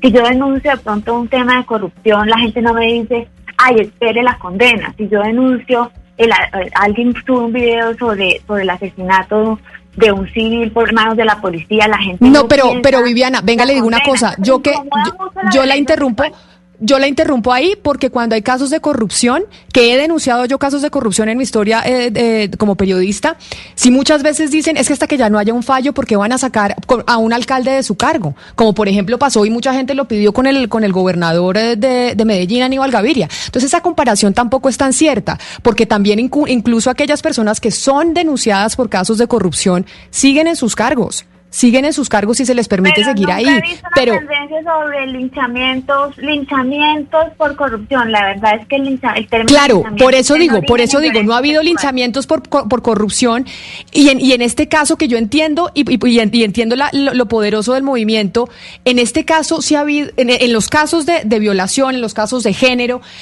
hay una turba enorme que se ve en redes sociales y en donde, donde aquellos que son los victimarios, que muchas veces se reclaman inocentes, muchas veces no lo son, dicen, me han acabado la vida sin ni siquiera yo tener la posibilidad de defenderme, que es lo que entiendo, dice el señor eh, Salcedo Ramos en su primer párrafo. Entonces, más allá del, del, del video como tal de lo de, de, lo de Alberto, quisiera yo es que nos sentáramos a discutir y aprender entre todos es si esto es positivo o no, si estamos ya condenando a la gente o no antes siquiera de escucharla.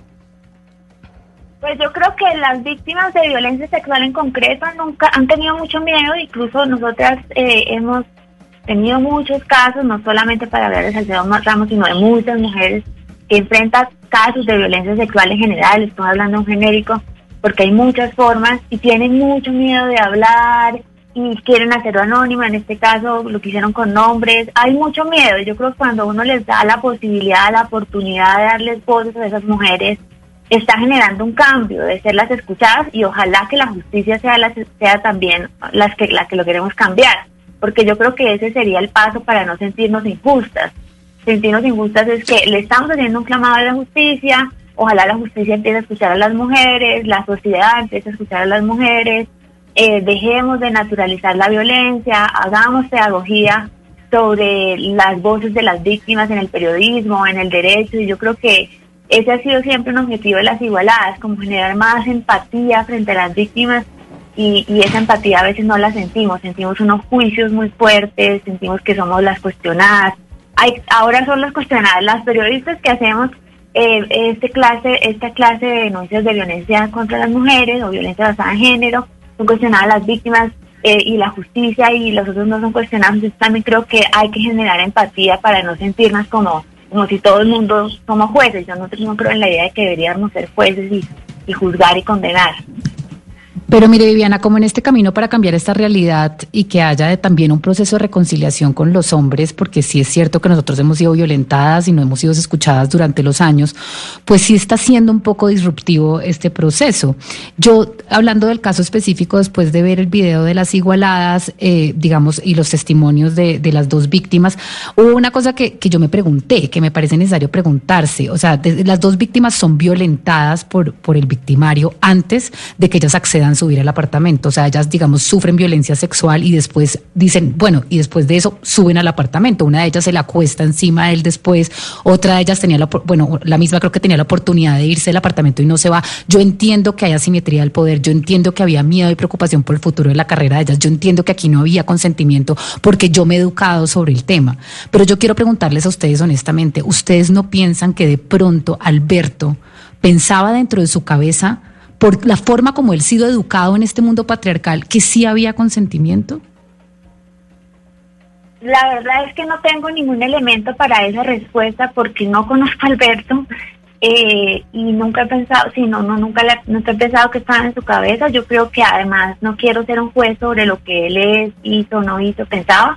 Creo que en este momento eso le corresponde a la autoridad judicial y, y ojalá eh, esa, esa pregunta se la haga al fiscal y se la haga al juez de conocimiento.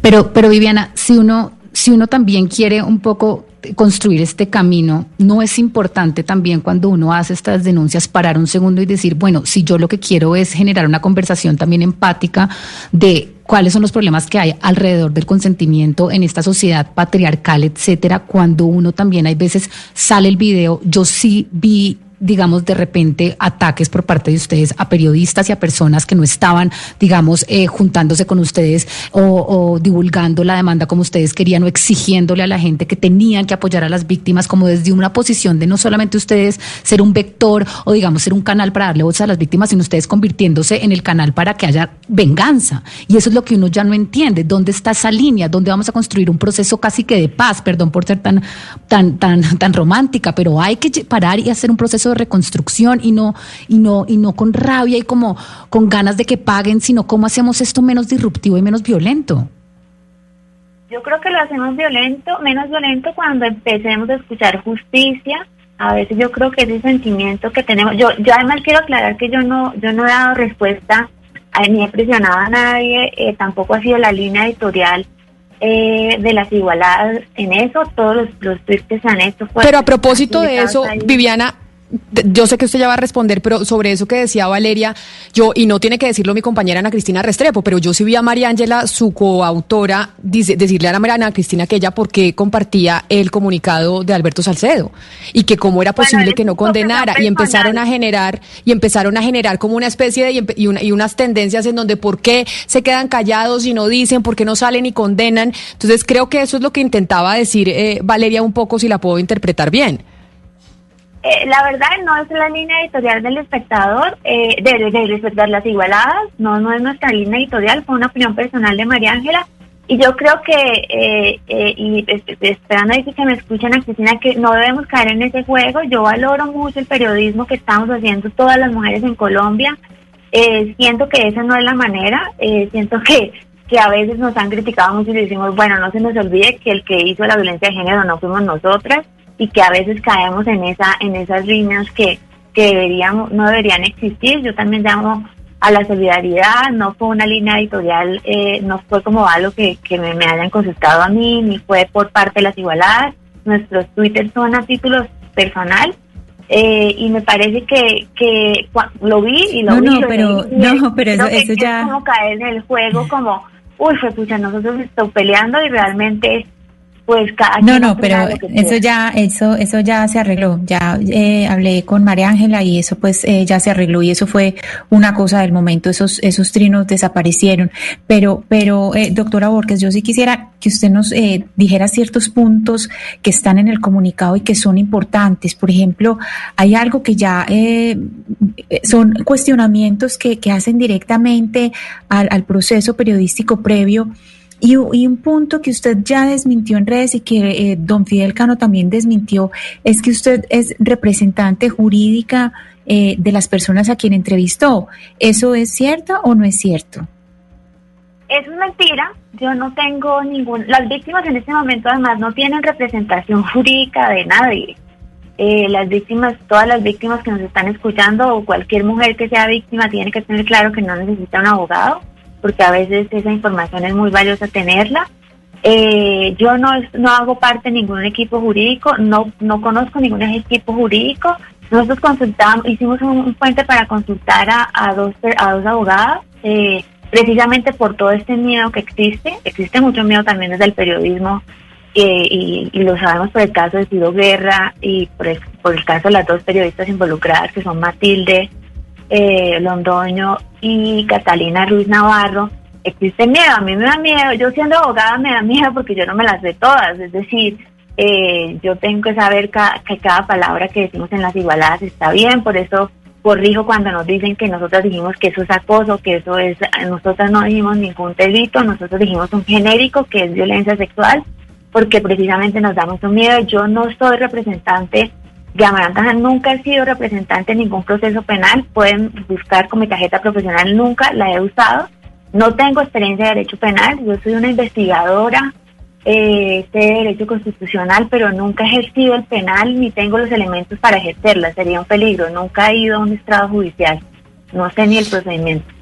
Viviana, como lo decíamos, acá a través de este periodismo que están haciendo ustedes también se está generando un cambio cultural, porque sin duda alguna yo sí creo que aquellos que hoy son jefes en eh, las salas de redacción, aquellos que están en los canales de televisión, en los periódicos, se lo piensan dos veces antes de hacer un, un tipo de acoso o de o de supeditar el trabajo de alguna practicante a que acceda a algún tipo de tocamiento por parte de su jefe, etcétera, etcétera. Pero vamos a escuchar qué dicen los oyentes frente a esto que estamos eh, hablando y sobre lo que está sucediendo frente a esta nueva forma de hacer periodismo y una cantidad de denuncias que nunca se habían hecho antes por mucho temor y que ahora las víctimas pues están teniendo la voz. En Mañanas Blue los escuchamos. Pues sí, Camila, le traigo algunos mensajes de los oyentes y quiero comenzar con Liney. Dice lo siguiente, las redes se han vuelto un medio para hacer justicia, pero también linchamientos a los que algunos le llaman justicia. Ese grupo de personas son las que no hacen buen uso de sus emociones.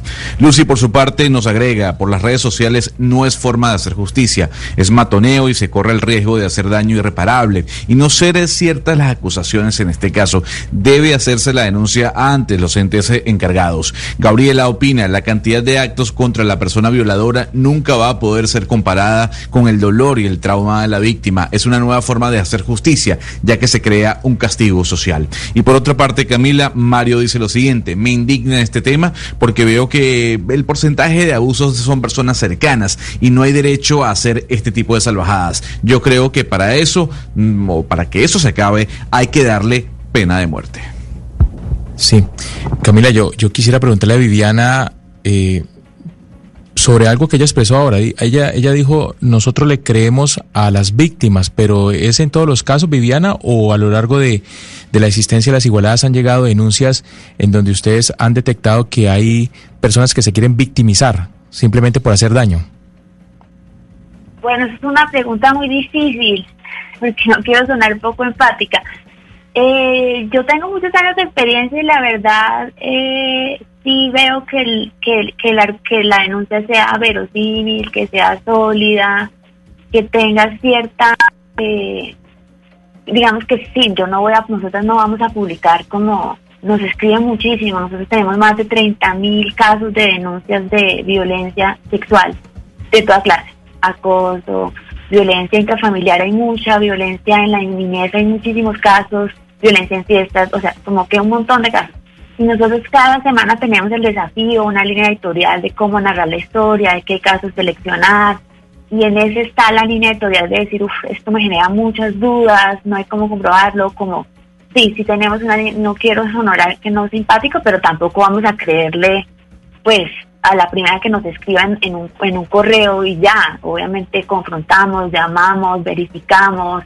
Eh, en este caso, por ejemplo, habían varias eh, varios casos que ya se nos habían acercado a decirnos, mira, pasa esto con Salcedo Ramos, entonces nosotros empezamos un proceso que él mismo lo sabía porque él identifica en su comunicado que desde abril estaba, estábamos en esto, yo no recuerdo el mes exacto, pero sí llevamos varios meses precisamente porque debe ser sólida la denuncia. El riesgo que corremos es muy alto, entonces no puede ser algo suelto, tiene que ser sólido y eso es un trabajo que a veces la gente no valora, pero que sí nos lo tomamos muy en serio y a veces estamos súper lentas, o sea, para sacar algo en las igualadas eh, somos un, equipo pequeño, entonces nos demoramos semanas y semanas pensándolo, mirándolo, argumentándolo, usando bien las palabras, confrontando las fuentes eh, y a veces no es tan valorado, pero detrás de las igualadas hay mucho trabajo. No, claro, y, y sin duda alguna, y se ve que hay mucho trabajo, Viviana, pero ¿cómo hacer ese periodismo? Y se lo digo de verdad, desde toda la ignorancia, porque he tratado de, y hemos tratado incluso nosotros con nuestro equipo de hacer ese debate internamente, ¿cómo hacer ese periodismo tan necesario sin aniquilar moralmente al otro, sin, sin, sin acabarle la vida? Porque es que eso pasa. Y seguramente al eh, señor Salcedo Ramos le quitarán las columnas y le quitarán su programa de radio y al señor Ciro Guerra le quitaron la serie y al otro le quitan, no lo volverán a contratar, etcétera, etcétera. ¿Cómo lograr ese equilibrio? Porque incluso hasta el mayor violador merece una segunda oportunidad y así lo acaba de decir la Corte Constitucional. Esta, esta semana, si no me equivoco, Ana Cristina, no hubo un fallo de la Corte Constitucional en torno a la historia de los, de los abusadores, incluso de niños. No sé, Camila, yo no vi eso. Sí, sí, sí. Sí, sí, esta, no, esta, no sí. Camila, esta, esta semana la Corte Constitucional falló diciendo que si bien los violadores de niños podían tener restricciones para trabajar en ciertos oficios, estas restricciones no podían ser perpetuas, es decir, no podían ser para toda la vida y para siempre y tenían límites porque pues baja, bajo el precepto de que las personas pues digamos se merecen una segunda oportunidad y que uno no Claro, puede juzgar a las el- personas por quienes son, sino por el acto que cometieron. hasta el mayor criminal merece una, una segunda oportunidad. Entonces, ¿cómo hacer ese balance de hacer la denuncia, de hacer ese trabajo sin decretar eh, la muerte moral de la persona? Nosotros no decretamos la muerte moral de las de las personas. Yo creo que por eso estamos en este caso hay dos personas que están clamando justicia para ver qué determina la justicia. Y socialmente a veces eso, sabes que no están, pues digamos que habría que analizar. eh, no hay muchos estudios de investigaciones que evidencien qué pasa. Algunos eh, hombres siguen trabajando, tienen redes de apoyo. Yo creo que en el caso de Salcedo Ramos, pues todo el mundo dice que es un gran escritor, que es un referente. Digamos que lo que ha escrito no no nadie lo duda, eh, sin duda tiene, tiene como, me parece como que también a veces nos apresuramos a ese juicio, como vamos a destruirlo y a veces los hombres son súper solidarios entre ellos, eh, siempre le van a dar trabajo, siempre se le van a abrir nuevas puertas, entonces a veces esa teoría de que se les cierran todas las puertas no los creo, hay unas investigaciones en Estados Unidos sobre qué pasa con los hombres y siguen consiguiendo trabajo. Entonces, si sigue teniendo redes, y muy poca, en casos como de denuncias de, de acoso sexual, que es el tema que desde el 2017 mueve, se mueve en Estados Unidos. Entonces, yo, yo lo tomaría con pinzas, de pronto no es tan cierto, y habría que mirar como sociedad qué tanto nos establecemos en un país con 50 años de conflicto armado, cómo lo tomamos eso. Creo que Colombia en eso es bastante como sensible, que no es difícil pasar el capítulo, pero pues va a depender de la sociedad también. Viviana, usted que es abogada, a mí siempre me ha preocupado mucho porque en este camino como de la, digamos, de la, de la construcción de la equidad y la inclusión en el que estamos, creo que todas acá, pues digamos, lo, pensamos, tenemos cada una una forma distinta de hacerlo, pero todas queremos lo mismo, que es plena igualdad, equidad, etcétera. Pues uno mira la justicia y la justicia, pues digamos, ha sido la gran culpable porque al final, pues esto ocurre porque la justicia no opera. Esa es la verdad. Si la justicia operara y tuviera un enfoque de género, pues esto sería distinto. Pero esta semana, pues vimos un, además una actitud de parte de la justicia muy preocupante. Hoy justamente se conoció una tutela en contra de, de Fabián Sanabria, a favor de Fabián Sanabria, dici- tute- en tutelándole su derecho a la honra y al buen nombre, diciéndole a la periodista que tenía que retractarse. Pues vimos como la fiscalía llamó interrogatorio a Catalina Ruiz Navarro y a Matilde, y pues estamos viendo, digamos, ya una tendencia a que a las periodistas se las está, digamos, persiguiendo por hacer públicas estas denuncias. ¿Usted le preocupa esto? ¿Cómo hacer para trabajar con la justicia para que tengan un enfoque de género y entiendan que ellos tienen, son los responsables de arreglar esto? me preocupa profundamente. Lo digo con toda franqueza, incluso lo, lo he hablado con el Consejo Superior de la Judicatura, con las juezas, a través de redes también como es muy complicado eh, que los jueces no estén entendiendo la violencia. Y se lo dije una vez en una en una en una reunión eh, como los nosotras decimos decimos me too es decir a mí también me pasa a mí también me pasa a mí también me acosó a mí también. Y los jueces o los funcionarios judiciales pueden decir a mí también yo también soy acosador yo también soy acosador yo no voy a condenar por acoso. Porque ellos se pueden sentir identificados con esa historia de insistencia, de, de todas esas prácticas que son normalizadas, ellos mismos la han hecho decir yo no me voy a clavar eh, un tiro en el pie y decir yo no voy a fallar a favor. Lamento mucho lo de Mónica Godoy y, y Sanabria, yo creo que ese es un caso donde hay un camino judicial por ganar. Yo siempre soy un poco ilusa porque creo que la, la justicia se puede cambiar, es decir, la justicia es imperfecta, eh, y el feminismo ha logrado cambiarla, las personas LGBT han logrado cambiarla, entonces en eso soy un poco como creo en el cambio social, creo en el derecho como transformación social y en el periodismo como transformación social. Y el camino no es largo y hay que darse la pelea y hay que, la mejor manera de hacer cambiar la justicia sí es denunciando y exigiendo la justicia que actúe. Y yo a veces en eso sí soy como, sí me gustaría que muchas mujeres eh, recurrieran a la justicia hasta que lo hagamos masivamente y nos escuchen. Y eso pasó bastante con la violencia intrafamiliar. La historia de la violencia intrafamiliar es esa, ¿no? La violencia intrafamiliar era como a- algo que todas las mujeres teníamos que vivir y ya está. Y que a la justicia le costó mucho entender que, que el marido pues no le puede pegar a uno porque no es el dueño y que eso no es cariño y que eso no es lo que, lo que se hace en casa se queda en casa. Y si uno mira Claro, la historia eh, se da cuenta que se transformó. Sí, aquí hay que aclarar una cosa pequeñita con caso al, con respecto al caso de Fabián Sanabria. Eh, no le dijeron a Mónica Godoy que se retractara de las denuncias. Lo que le dijeron es que retirara, que, tenía, que tiene cinco días para retirar eh, de las redes sociales los comentarios que había hecho de acusaciones concernientes a agresiones sexuales y que se abstuviera de hacerlo. Y ella va a impugnar, porque ella dice pues que no, tiene pensado impugnar, porque ella dice que ella no va a quitar eso, pero en realidad pues ahí no hubo ninguna ninguna orden de retractación en, en, ese fallo de tutela del juzgado 54 y tampoco pues eh, hubo nada relacionado con, con injuria y calumnia, sino que le dicen usted hizo unos trinos y esos trinos hay que quitarlos. Entonces, eso, eso en lo concerniente al, al caso en el que estamos hablando. Eh, yo, yo, le quería hacer una última pregunta sobre, eh, sobre esto, esto que, se, que, estamos, que estamos viendo en, en las igualadas y es sobre los resultados que ustedes recogen de las denuncias que hablen, que, que hacen. Eh, digamos, uno dice, bueno, ah, de aquí resultó algo penal, de aquí resultó que esta persona, ¿ustedes qué, qué esperan o qué han recogido del trabajo que han hecho? Pues hasta ahora eh, no, no lo sabemos, en realidad no sabemos si, si en unos cinco años eh, Amarante y Angie van a obtener justicia. Eh, eso, pues yo la verdad cuando me preguntaron me preguntaron, Viviana, no sé qué piensas, yo les dije honestamente y se los dije varias veces, yo creo que es muy difícil. O sea, yo no les voy a decir que la justicia es un paraíso, que las va a recibir con los brazos abiertos que se puede perder, que el proceso penal además es largo, que es revictimizante, que las van a cuestionar a ellas como mujeres, que las van a investigar a ellas como mujeres, eh, y que eso es muy duro y que hay que estar preparada psicológicamente, porque yo creo que, que lo que sí demuestra es que deseo tener mucha solidez psicológica para denunciar, eh, porque es muy duro, es muy destructivo, incluso es destructivo para nosotras como periodistas, es decir, como que sabemos que tenemos que salir a defenderlas y que, y que todo lo que nos dicen en redes no es poco eh, emocionalmente, porque la gente piensa que comentar es fácil, pero eso va como entrando, entrando y emocionalmente es duro. Eh, yo creo que, que se va a ver en unos años. Yo siento que nuestros videos de acoso y de general de violencia han servido para cambiar actitudes.